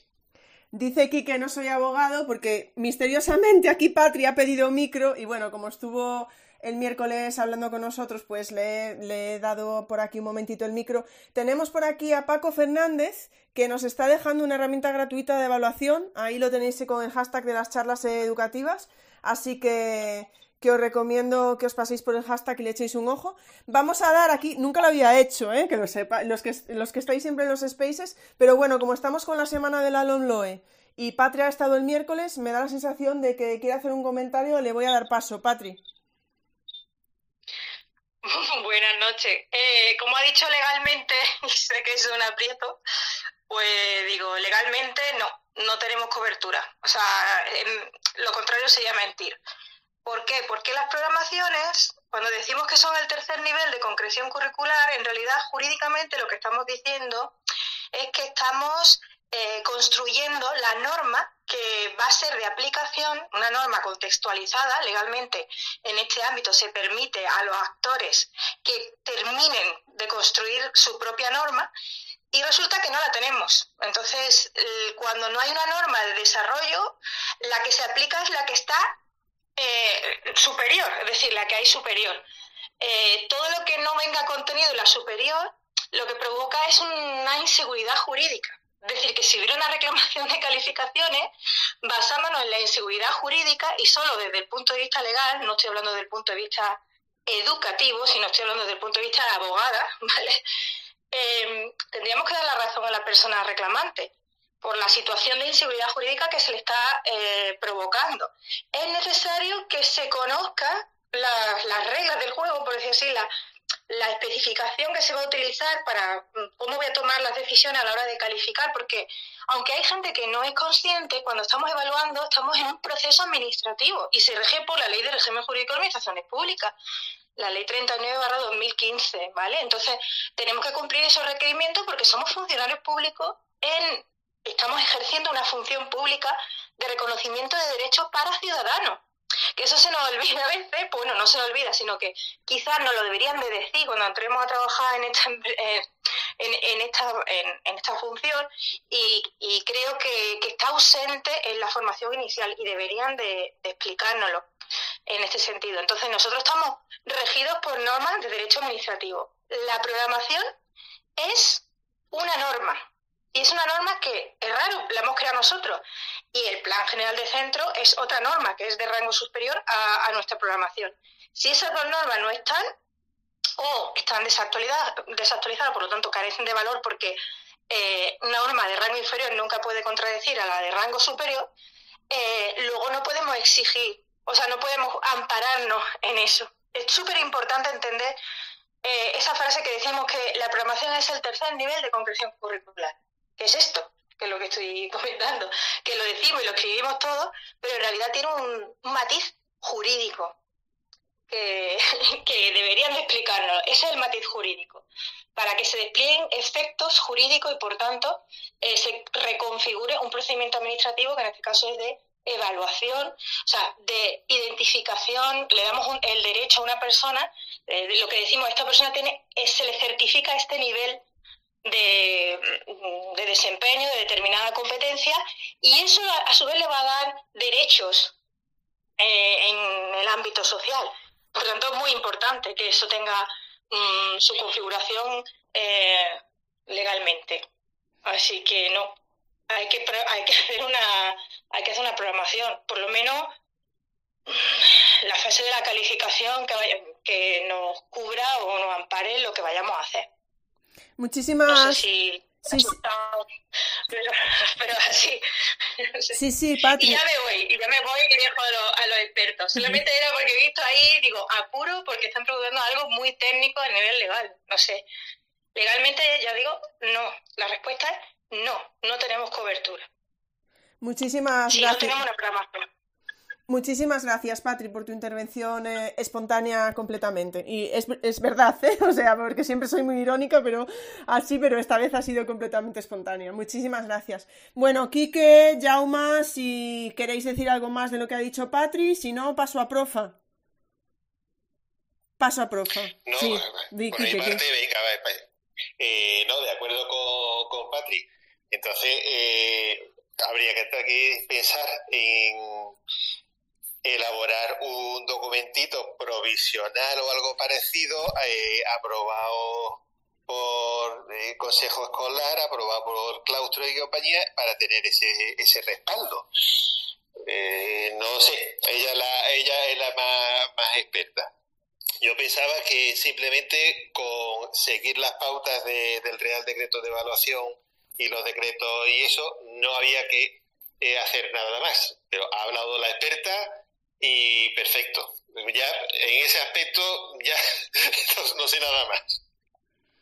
Yo, diría lo, mismo, no, con los expertos no me voy a quedar, que sabe muchísimo más, pero en todo caso el sentido común es que tú no vas a clase sin tener una programación. Más skater, menos skater, pero la programación está. O sea, ese documento mínimo que decía ahora, ahora aquí, que yo creo que todos lo tenemos. Si no, ¿cómo vas a ir a clase si no tienes un, documento mínimo de, mira, voy a hacer ese trimestre, voy a hacer esto, en este esto de otro, y al final voy a calificar de esta forma? yo creo que eso lo deberíamos tener todos. Y la otra cosa es, y, quiero que Patricia da el clavo, y es importante, que eso haya aprobado el Consejo Escolar, la PGA y demás, que seguramente no, no, no lo tenemos en cuenta y nos podemos tener en un, lío sin, sin haber pensado, simplemente si ya tenemos en documento que lo apruebe el Consejo y así estamos tranquilos. gracias a Patricia por el apunte.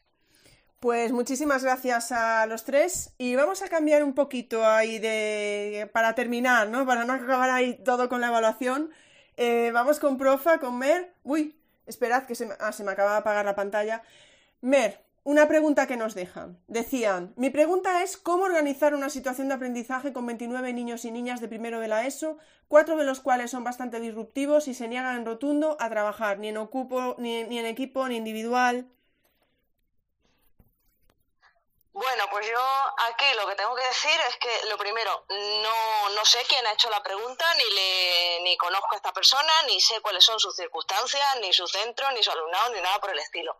Pero sí que es verdad que me llama la atención que este tipo de preguntas me las están haciendo mucho últimamente con la LOE y yo siempre me pregunto qué es lo que hacíamos eh, con la LONCE con 29 niños y niñas de primero de la ESO, cuatro muy disruptivos y que se niegan a trabajar porque eh, me da la sensación de que nos crea mucho conflicto la situación de aprendizaje y no somos conscientes de que aquí, en esta pregunta, a mí me da la sensación de que el problema no es la situación de aprendizaje, el problema es las circunstancias del curso, que tiene una ratio mm, elevada, que además tiene un número de alumnado con, con unas circunstancias muy concretas, que son disruptivos, que no quieren trabajar, también elevado para, para hacer este, este tipo de alumnado. Y eso dificulta el trabajo en el aula sea la que sea la metodología. Sí que es verdad que la, situación de aprendizaje pues, nos está creando una, una sensación pues, de, de, inseguridad muy grande, primero porque es nueva y cuando tenemos que hacer algo nuevo pues siempre estamos inseguros. Pero además, como ya decía antes mi compañero Jauma, es que eh, las situaciones de aprendizaje resulta que no sabemos ni siquiera exactamente qué son porque según el, desarrollo de cada una de las autonomías, pues ha sido uno o ha sido otro, la ley no lo, no lo concreta demasiado, entonces ni siquiera sabemos exactamente qué es lo que tenemos que hacer y el hecho de tener 29 alumnos de primero de la ESO, que además conocemos el primero de la ESO, sabemos lo que suele ser, ¿no? Un bullidero de, de, niños y niñas que acaban de llegar al instituto, que todavía son muy niños, pero al mismo tiempo se sienten mayores, que son revoltosos, que tal. Y encima, dentro de ese grupo de 29, tenemos a cuatro que parece que se niegan a trabajar por activa y por pasiva. A mí la verdad es que, eh, sinceramente, me parece que en este caso la situación de aprendizaje no vendría a empeorar esta situación de partida, que ya la, teníamos, como digo, en la, en la 11, sino que incluso podría mejorarla un poquito. Ojo, que no, que no estoy diciendo, que no está diciendo aquí la profa que, que esto sea la panacea, porque el problema de ratio y el problema de alumnado que está ahí y no quiere estar ahí eh, es, un, es un problema muy grave. Pero ojo, sí que es verdad que, que si, te, si te pones a observar, yo te invitaría a observar a esos cuatro alumnos que se niegan a trabajar en principio por sistema para que veas de forma personalizada si eres capaz de encontrar algún tema de interés, alguna función que les gusta desarrollar eh, dentro, dentro de la clase. Mi experiencia, la verdad, es que con este tipo de alumnado es que hay algunos casos en los que funcionan peor con una metodología tradicional de estas de, pues yo, yo doy mis clases más o menos magistrales y luego hacemos una serie de actividades. Ese sistema de clases normalmente suele, suele acabar en disrupción continua, pero si les das un tipo de clase más centrada en una metodología más activa, normalmente este alumnado suele, suele funcionar mejor. También es verdad que a veces y tengo que ser sincera, hay casos en los que te das cuenta, y especialmente en secundaria, como en mi caso, qué es lo que hacemos para trabajar con alumnado desmotivado, qué es lo que podemos hacer para solucionar de raíz este problema y para que no se desmotive el alumnado, que eso también es algo a, revisar. ¿Qué pasa en nuestras aulas para que tanto alumnado de repente decida que odia estudiar y que no quiere ir a los centros educativos? Entonces, ese es el problema que hay que tratar. Las situaciones de aprendizaje, pues no me parece no me parece que sean precisamente el problema. Obviamente a nosotros nos supone como profesorado un esfuerzo extra de aprender una nueva forma de trabajar. Algunos sí es verdad que trabajamos mm, en mayor o menor medida en esa línea, pero igualmente es otra manera de organizarte, otra manera de, de estructurar todo lo que tú, haces en el aula y todo esto supone, supone un cambio, un cambio para el que nos tendremos que adaptar nosotros, igual que se tendrán que adaptar las familias y se tendrá que adaptar el alumnado. Pero yo creo que es un cambio que va a favorecer la integración en general de este tipo de alumnado. Pero también nos tenemos que plantear qué es lo que podemos hacer para que estos problemas no sucedan con tanta frecuencia en el aula. Muchísimas gracias, profa. Bueno, no sé si os habéis dado cuenta, pero se me ha ido un momento el space pensé que se había terminado, no sabía qué había pasado. Es probable que en la grabación, si, la, si saco el podcast ahora, falte, pues no sé, como cinco segundos, ¿vale? De, de la profa, de, pero cinco segundos nada más, ¿eh? De cuando estaba hablando, pero os lo digo para, para que lo sepáis nada más. Profa, tampoco te pregunté, Mer, por, por, si querías comentar algo de lo de Patria antes, que me fui aquí que ella Jauma directamente y a lo mejor querías decir tú algo. No, no, es que me ha parecido, me ha parecido, bueno, súper oportuno. De hecho, pues habla, habla con conocimiento de causa y, yo creo que, que después de, haber hablado ella, nada más que aportar en este caso. De lo que sí quiero que, eh, sí que me gustaría aportar, ya que me has dado la oportunidad, es de si hacía falta complicarse tanto con esta ley, que se quedó ahí en el tintero hace, hace un buen rato. Y es que quiero decir algo un pelín diferente a lo que dicen mis compañeros. No es que yo opine que sí que hacía falta complicarse, lo que pasa es que a lo mejor tenían que haberse complicado otras personas. Y me explico. No hacía falta complicar tanto el, desarrollo y complicar tanto la, eh, eh, la terminología y la forma de trabajar que, que marca la ley. Lo que sí hacía falta es que se hubieran complicado más y voy a aprovechar este altavoz que nos estás dando, Ingrid, para volver a reclamar otra vez lo que creo que es imprescindible. Formación, por favor, necesitamos más formación del profesorado. Necesitamos que se forme a todo el profesorado. No puede haber eh, leyes educativas que estén tirando en una dirección tan concreta como esta, tan a favor de las metodologías activas, tan a favor de la evaluación formativa y continua e integradora, y sin embargo que haya tanto profesorado que no sabe cómo coger esto, que no tiene ni idea de por dónde empezar y que se siente desbordado y con razón. Entonces yo Mm, de verdad, me gustaría mucho exigir, pero exigir tal cual que nos den formación y formación de calidad. Muchísimas, muchísimas gracias, profa. Bueno, tenemos por aquí algún comentario, algún comentario que nos queda por aquí, os lo digo para terminar. Vale, eh, Chema dice, Chema Falcó pregunta, ¿la LOMLOE no establece que la única calificación válida es la final y que las de las evaluaciones son, solo son orientativas? Eh, no sé si Jauma... Bueno, yo os digo así. Vale, eh, Jauma, ¿contestas tú? No, no, no, yo digo, hablas tú, si hablas tú dices tú que sabes más que yo, sin ninguna duda. bueno, eh, evidentemente sí, está bien entendido eh, que para la LOE la única, eh, la única validez es la de la nota final o los grados finales que se, que se establezcan. Pero, ya he dicho antes, que cada comunidad está haciendo cosas distintas.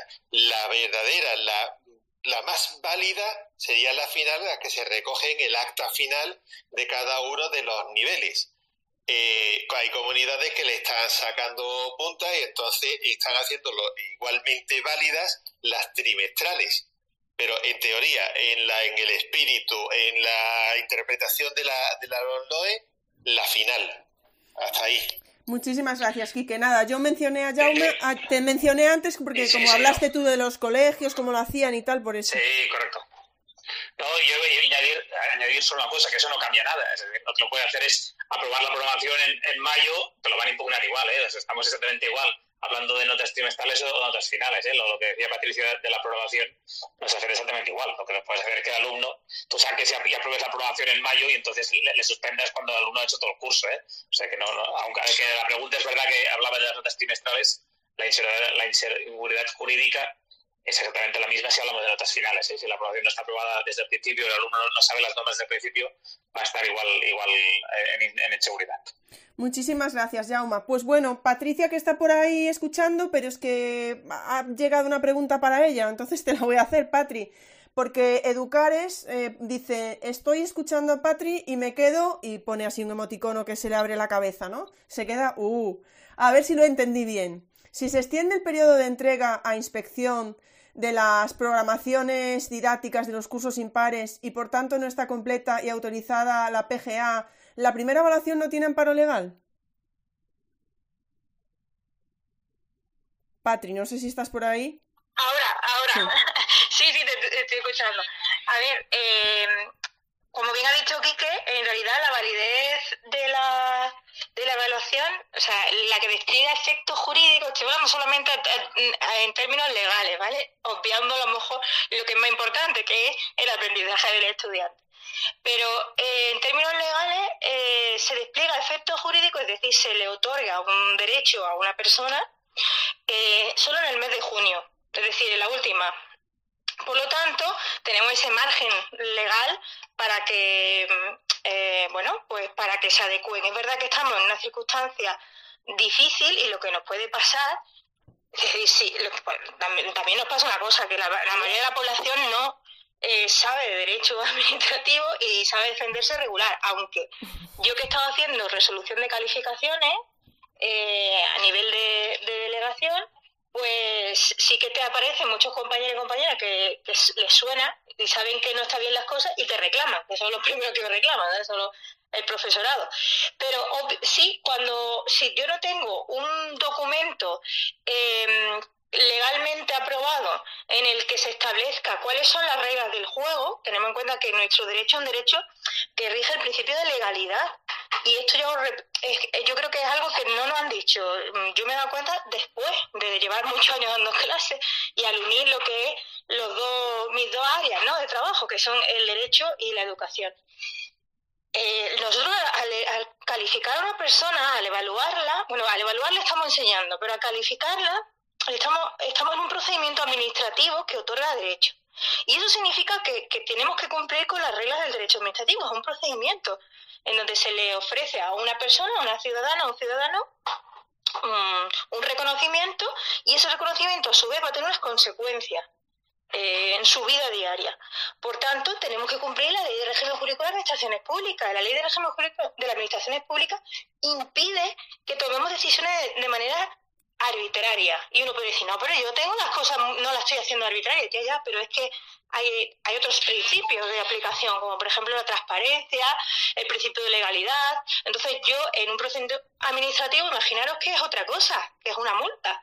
¿eh? Es un procedimiento administrativo como cualquier otro, que de repente te van cambiando las normas conforme va pasando el tiempo. ¿Qué diríamos los demás? Diríamos, eso, eso es inviable. O sea, esto es un procedimiento administrativo y tiene que tener unas normas al principio de curso. ¿Por qué? Porque es la regla del juego de, este procedimiento administrativo. No se puede ir creando reglas conforme van avanzando. Si resulta que no la hemos creado, nos tenemos que ir a la norma de rango superior. Es simple como esa. Irse a la norma de rango superior. Vale. Ya. Vale, muchísimas gracias, muchísimas gracias, Patri. Pues vamos a cambiar totalmente de tema para ir terminando ya el space. Y quedaba una pregunta al final que se la mandamos a, se la lanzamos desde aquí fuerte a Quique, y decía, ¿el enfoque DUA hace que no sea necesario hacer adaptaciones individuales? No lo entendía así, pero ya he leído, oído varios comentarios en ese sentido. Gracias. Venga, vamos, vamos al lío. Enfoque DUA. Bueno, eh, vamos a ver. El enfoque DUA en un principio no tendría que eh, me aclaro, me aclaro, porque eh, me acaba de surgir una, una idea y entonces depende mucho de a qué nivel de, del alumnado nos estemos refiriendo. Hay alumnado que necesita eh, una serie de, de, actuaciones especiales, sí, eh, respetando las capacidades. Entonces, vamos a analizar. Cada persona, cada alumno tiene unas necesidades distintas cada persona, cada alumno puede integrarse dentro de una eh, de un aula con distintos compañeros. ¿Vamos a saber darle respuesta en ese aula a ese alumno o alumna? Sí. ¿Esa respuesta estaría englobada dentro de mi diseño curricular teniendo en cuenta los principios DUA? Sí. Sí, entonces, si contestamos que sí, ese alumno puede desarrollar todas sus capacidades eh, dentro de un aula eh, normal integrado con mi programación, con mi desarrollo, con mi situación de aprendizaje, como queramos llamarlo, basado en los principios DUA, no haría falta una adaptación curricular eh, significativa o no significativa. No haría falta.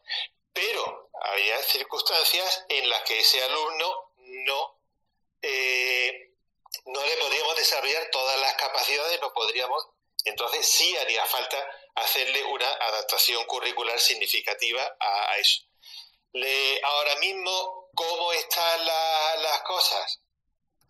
Ahora mismo, ¿cómo están las cosas? Mm, yo sería partidario de trabajar con principios DUA en las situaciones de aprendizaje, pero eh, a la vez hacer una es, que, es que es lo de antes, por favor, es que es lo de antes, otra vez lo del cumplimiento. Puede haber problemas a la hora de calificar, porque no de evaluar, de calificar a ese alumnado.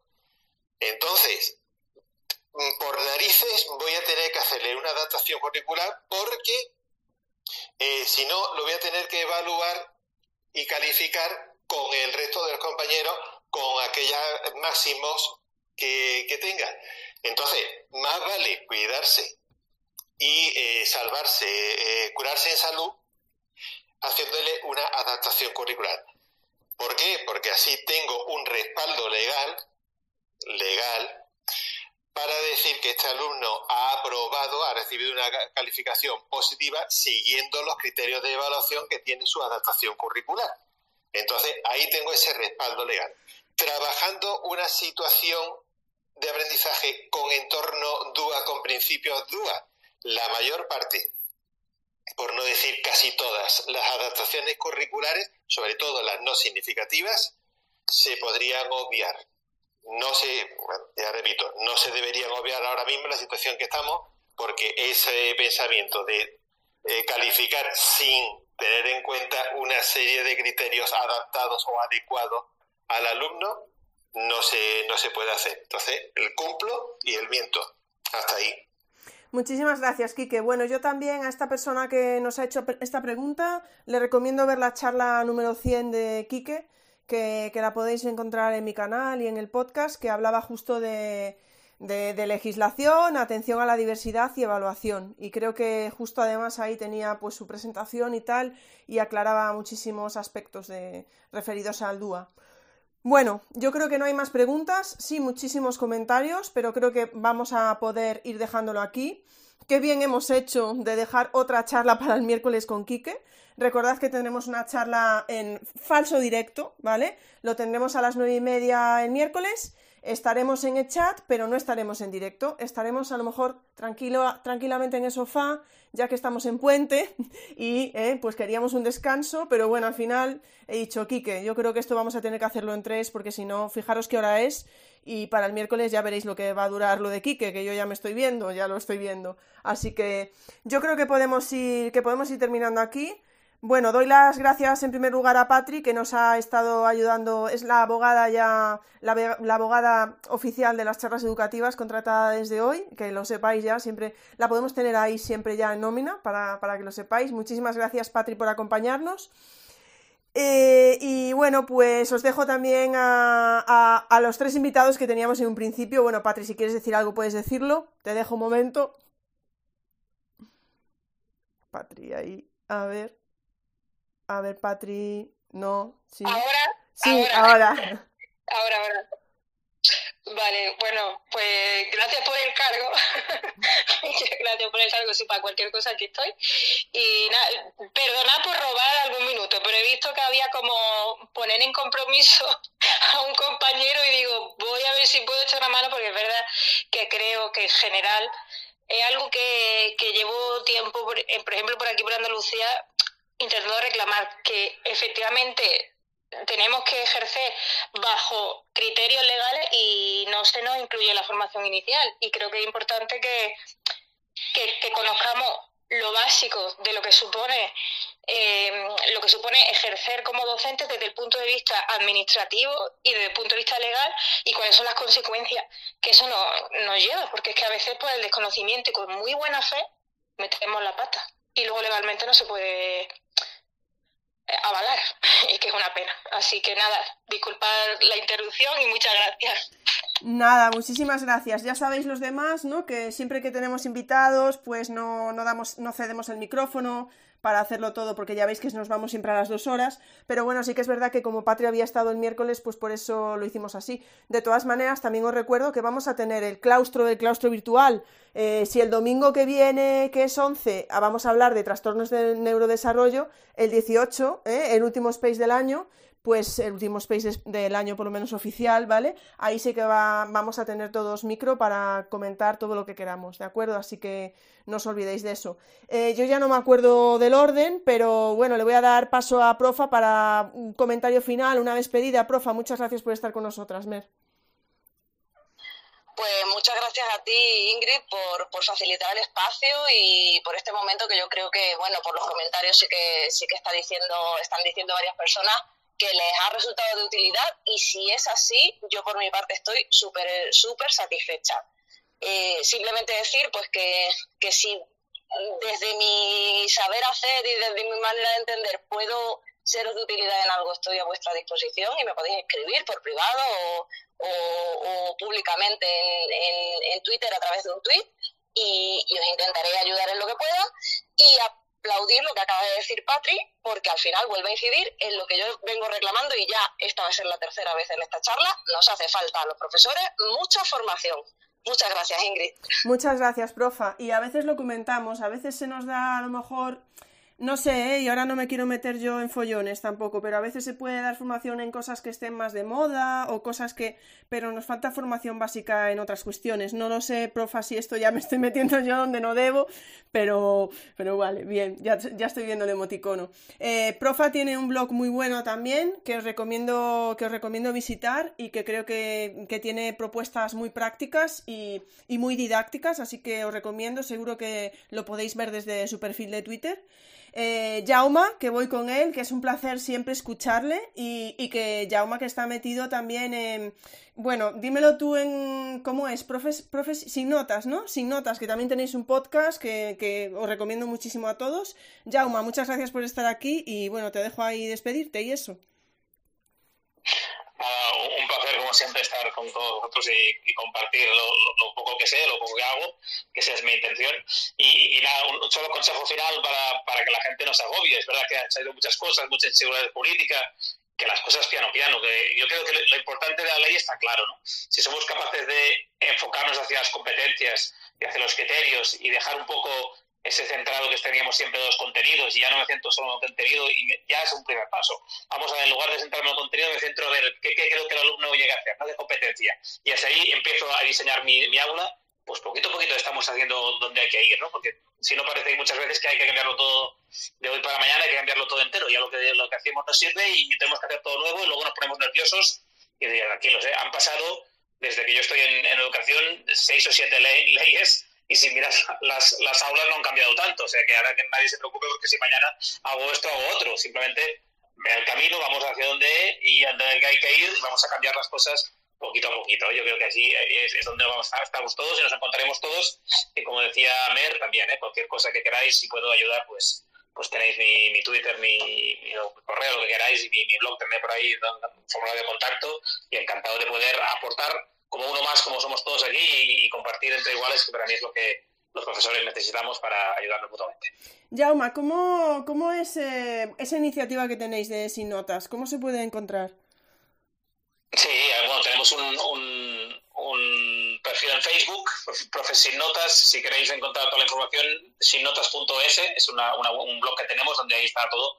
Está explicado ahí los podcasts, ahí el enlace al Facebook, sinnotas.es.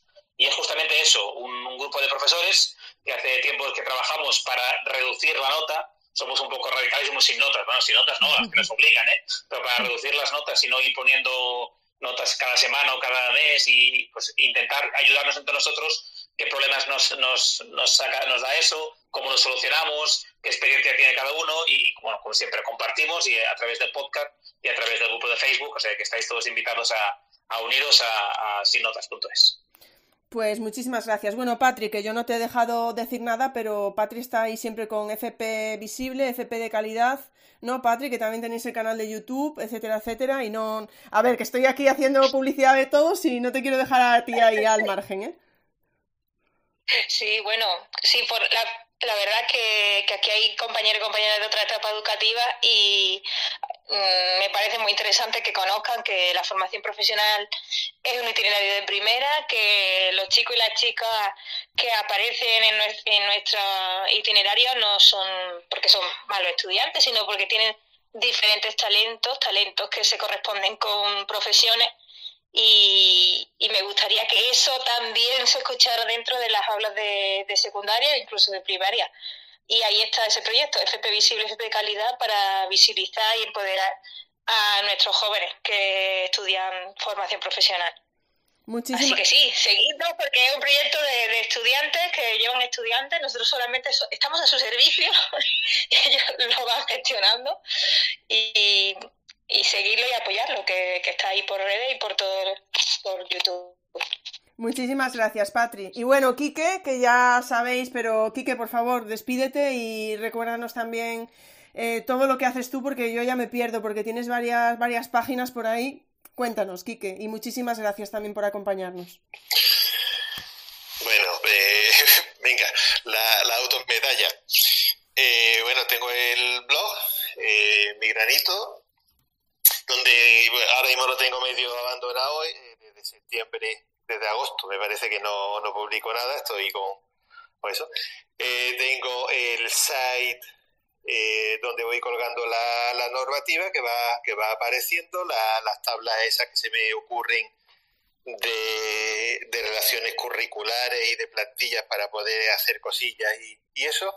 Y después tengo bueno, el, el sitio de Quique, es, ese que me estoy refiriendo, y el segundo es el sitio de Quique Bis, que es donde voy colgando, eh, ya no tanto por comunidades autónomas ni nada de eso, sino más por, por materias, eh, para si a alguien le, interesa hacer una comparación, pues de eh, cómo se trata la, lengua castellana y literatura en Galicia, en Asturias, en Castilla y León, Castilla-La Mancha. Pues entonces viene lengua castellana y literatura y vienen todas las todas las comunidades autónomas puestas por ahí para poder echarle un vistazo si, si se quiere. En plan más o menos de, de lo que sería eh, investigador. Y, ya está. Bueno, sí, eh, también en el, en el site, en el sitio de Quique, el primero, el original, hay un apartado, no es solamente el OnLoe, aunque la mayor parte es el OnLoe, no solamente el OnLoe, sino que tiene también un apartadito eh, sobre formación profesional, donde está colgada ya, no analizada, pero sí colgada la Ley Orgánica Nueva de Formación Profesional, está ahí también colocada por si alguno le apetece o quiere tenerlo como referencia, ahí está. A medida que vayan apareciendo nuevas normativas en, formación profesional, pues se irán colocando también eh, en ese en ese site. Y ya está, yo me, me despido hasta el miércoles, que voy a ser más pesado que, que la mar, pero en fin, eh, me, tienes que incrementar un poquito el sueldo, ¿eh? Eso no, no, vale, me, estás agobiando con tanto trabajo. Uy, Por cierto. Se me ha vuelto a cortar el space, qué raro. Sí, claro, sí, sí, sí, ya me lo imaginaba. Eh, lo que decía lo que decía Jaume, eh, mi Twitter está abierto, cualquier cosilla que, queráis. bueno, pues intento contestarlo lo antes posible a, a las consultas eh, sí, tardo un poquito más, me disculpáis porque es que no, no sabéis la cantidad de, cosas que, estoy contestando. Pero en fin, contesto a todo en la medida que, puedo. Si tenéis alguna cosilla, si creéis que yo puedo echar una mano en algo o en alguna duda, pues nada, o bien por Twitter abierto o bien por, mensaje directo, a vuestra disposición sin ningún problema. Y nos vemos el miércoles, en diferido nos vemos y en el chat nos hablamos, pero en directo. Y nada más, Muchísimas gracias, muchísimas gracias a los cuatro. La verdad es que eh, Profa, Jauma, Patrick, Quique, o sea, cualquiera de ellos es proponerles algo, te dicen que sí, siempre están ahí para responder a cualquier duda. Así que de verdad, Claustro Virtual, tenemos mucha suerte de contar con los cuatro eh, aquí con nosotros. Cualquier duda que tengáis, eh, no dudéis en preguntársela a ellos. Muchísimas gracias a todos los que habéis estado aquí, a todos los que nos habéis mandado dudas a través del cuestionario. Eh, Patri, gracias. El otro día estuvo Kike allí en el chat, hoy está Patri aquí eh, ayudando también como estuvo el otro día Kike. Profa, Mer, eh, Jauma, Kike, muchísimas gracias. De verdad ha sido un auténtico placer y espero que tener la oportunidad de volver a contar con vosotros.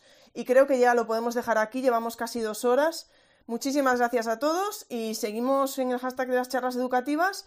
El miércoles, si queréis, nos vemos en el chat y la semana que viene Space, trastornos de neurodesarrollo que viene con para cortar tela también. Así que un abrazo muy grande y hasta luego. Chao, chao.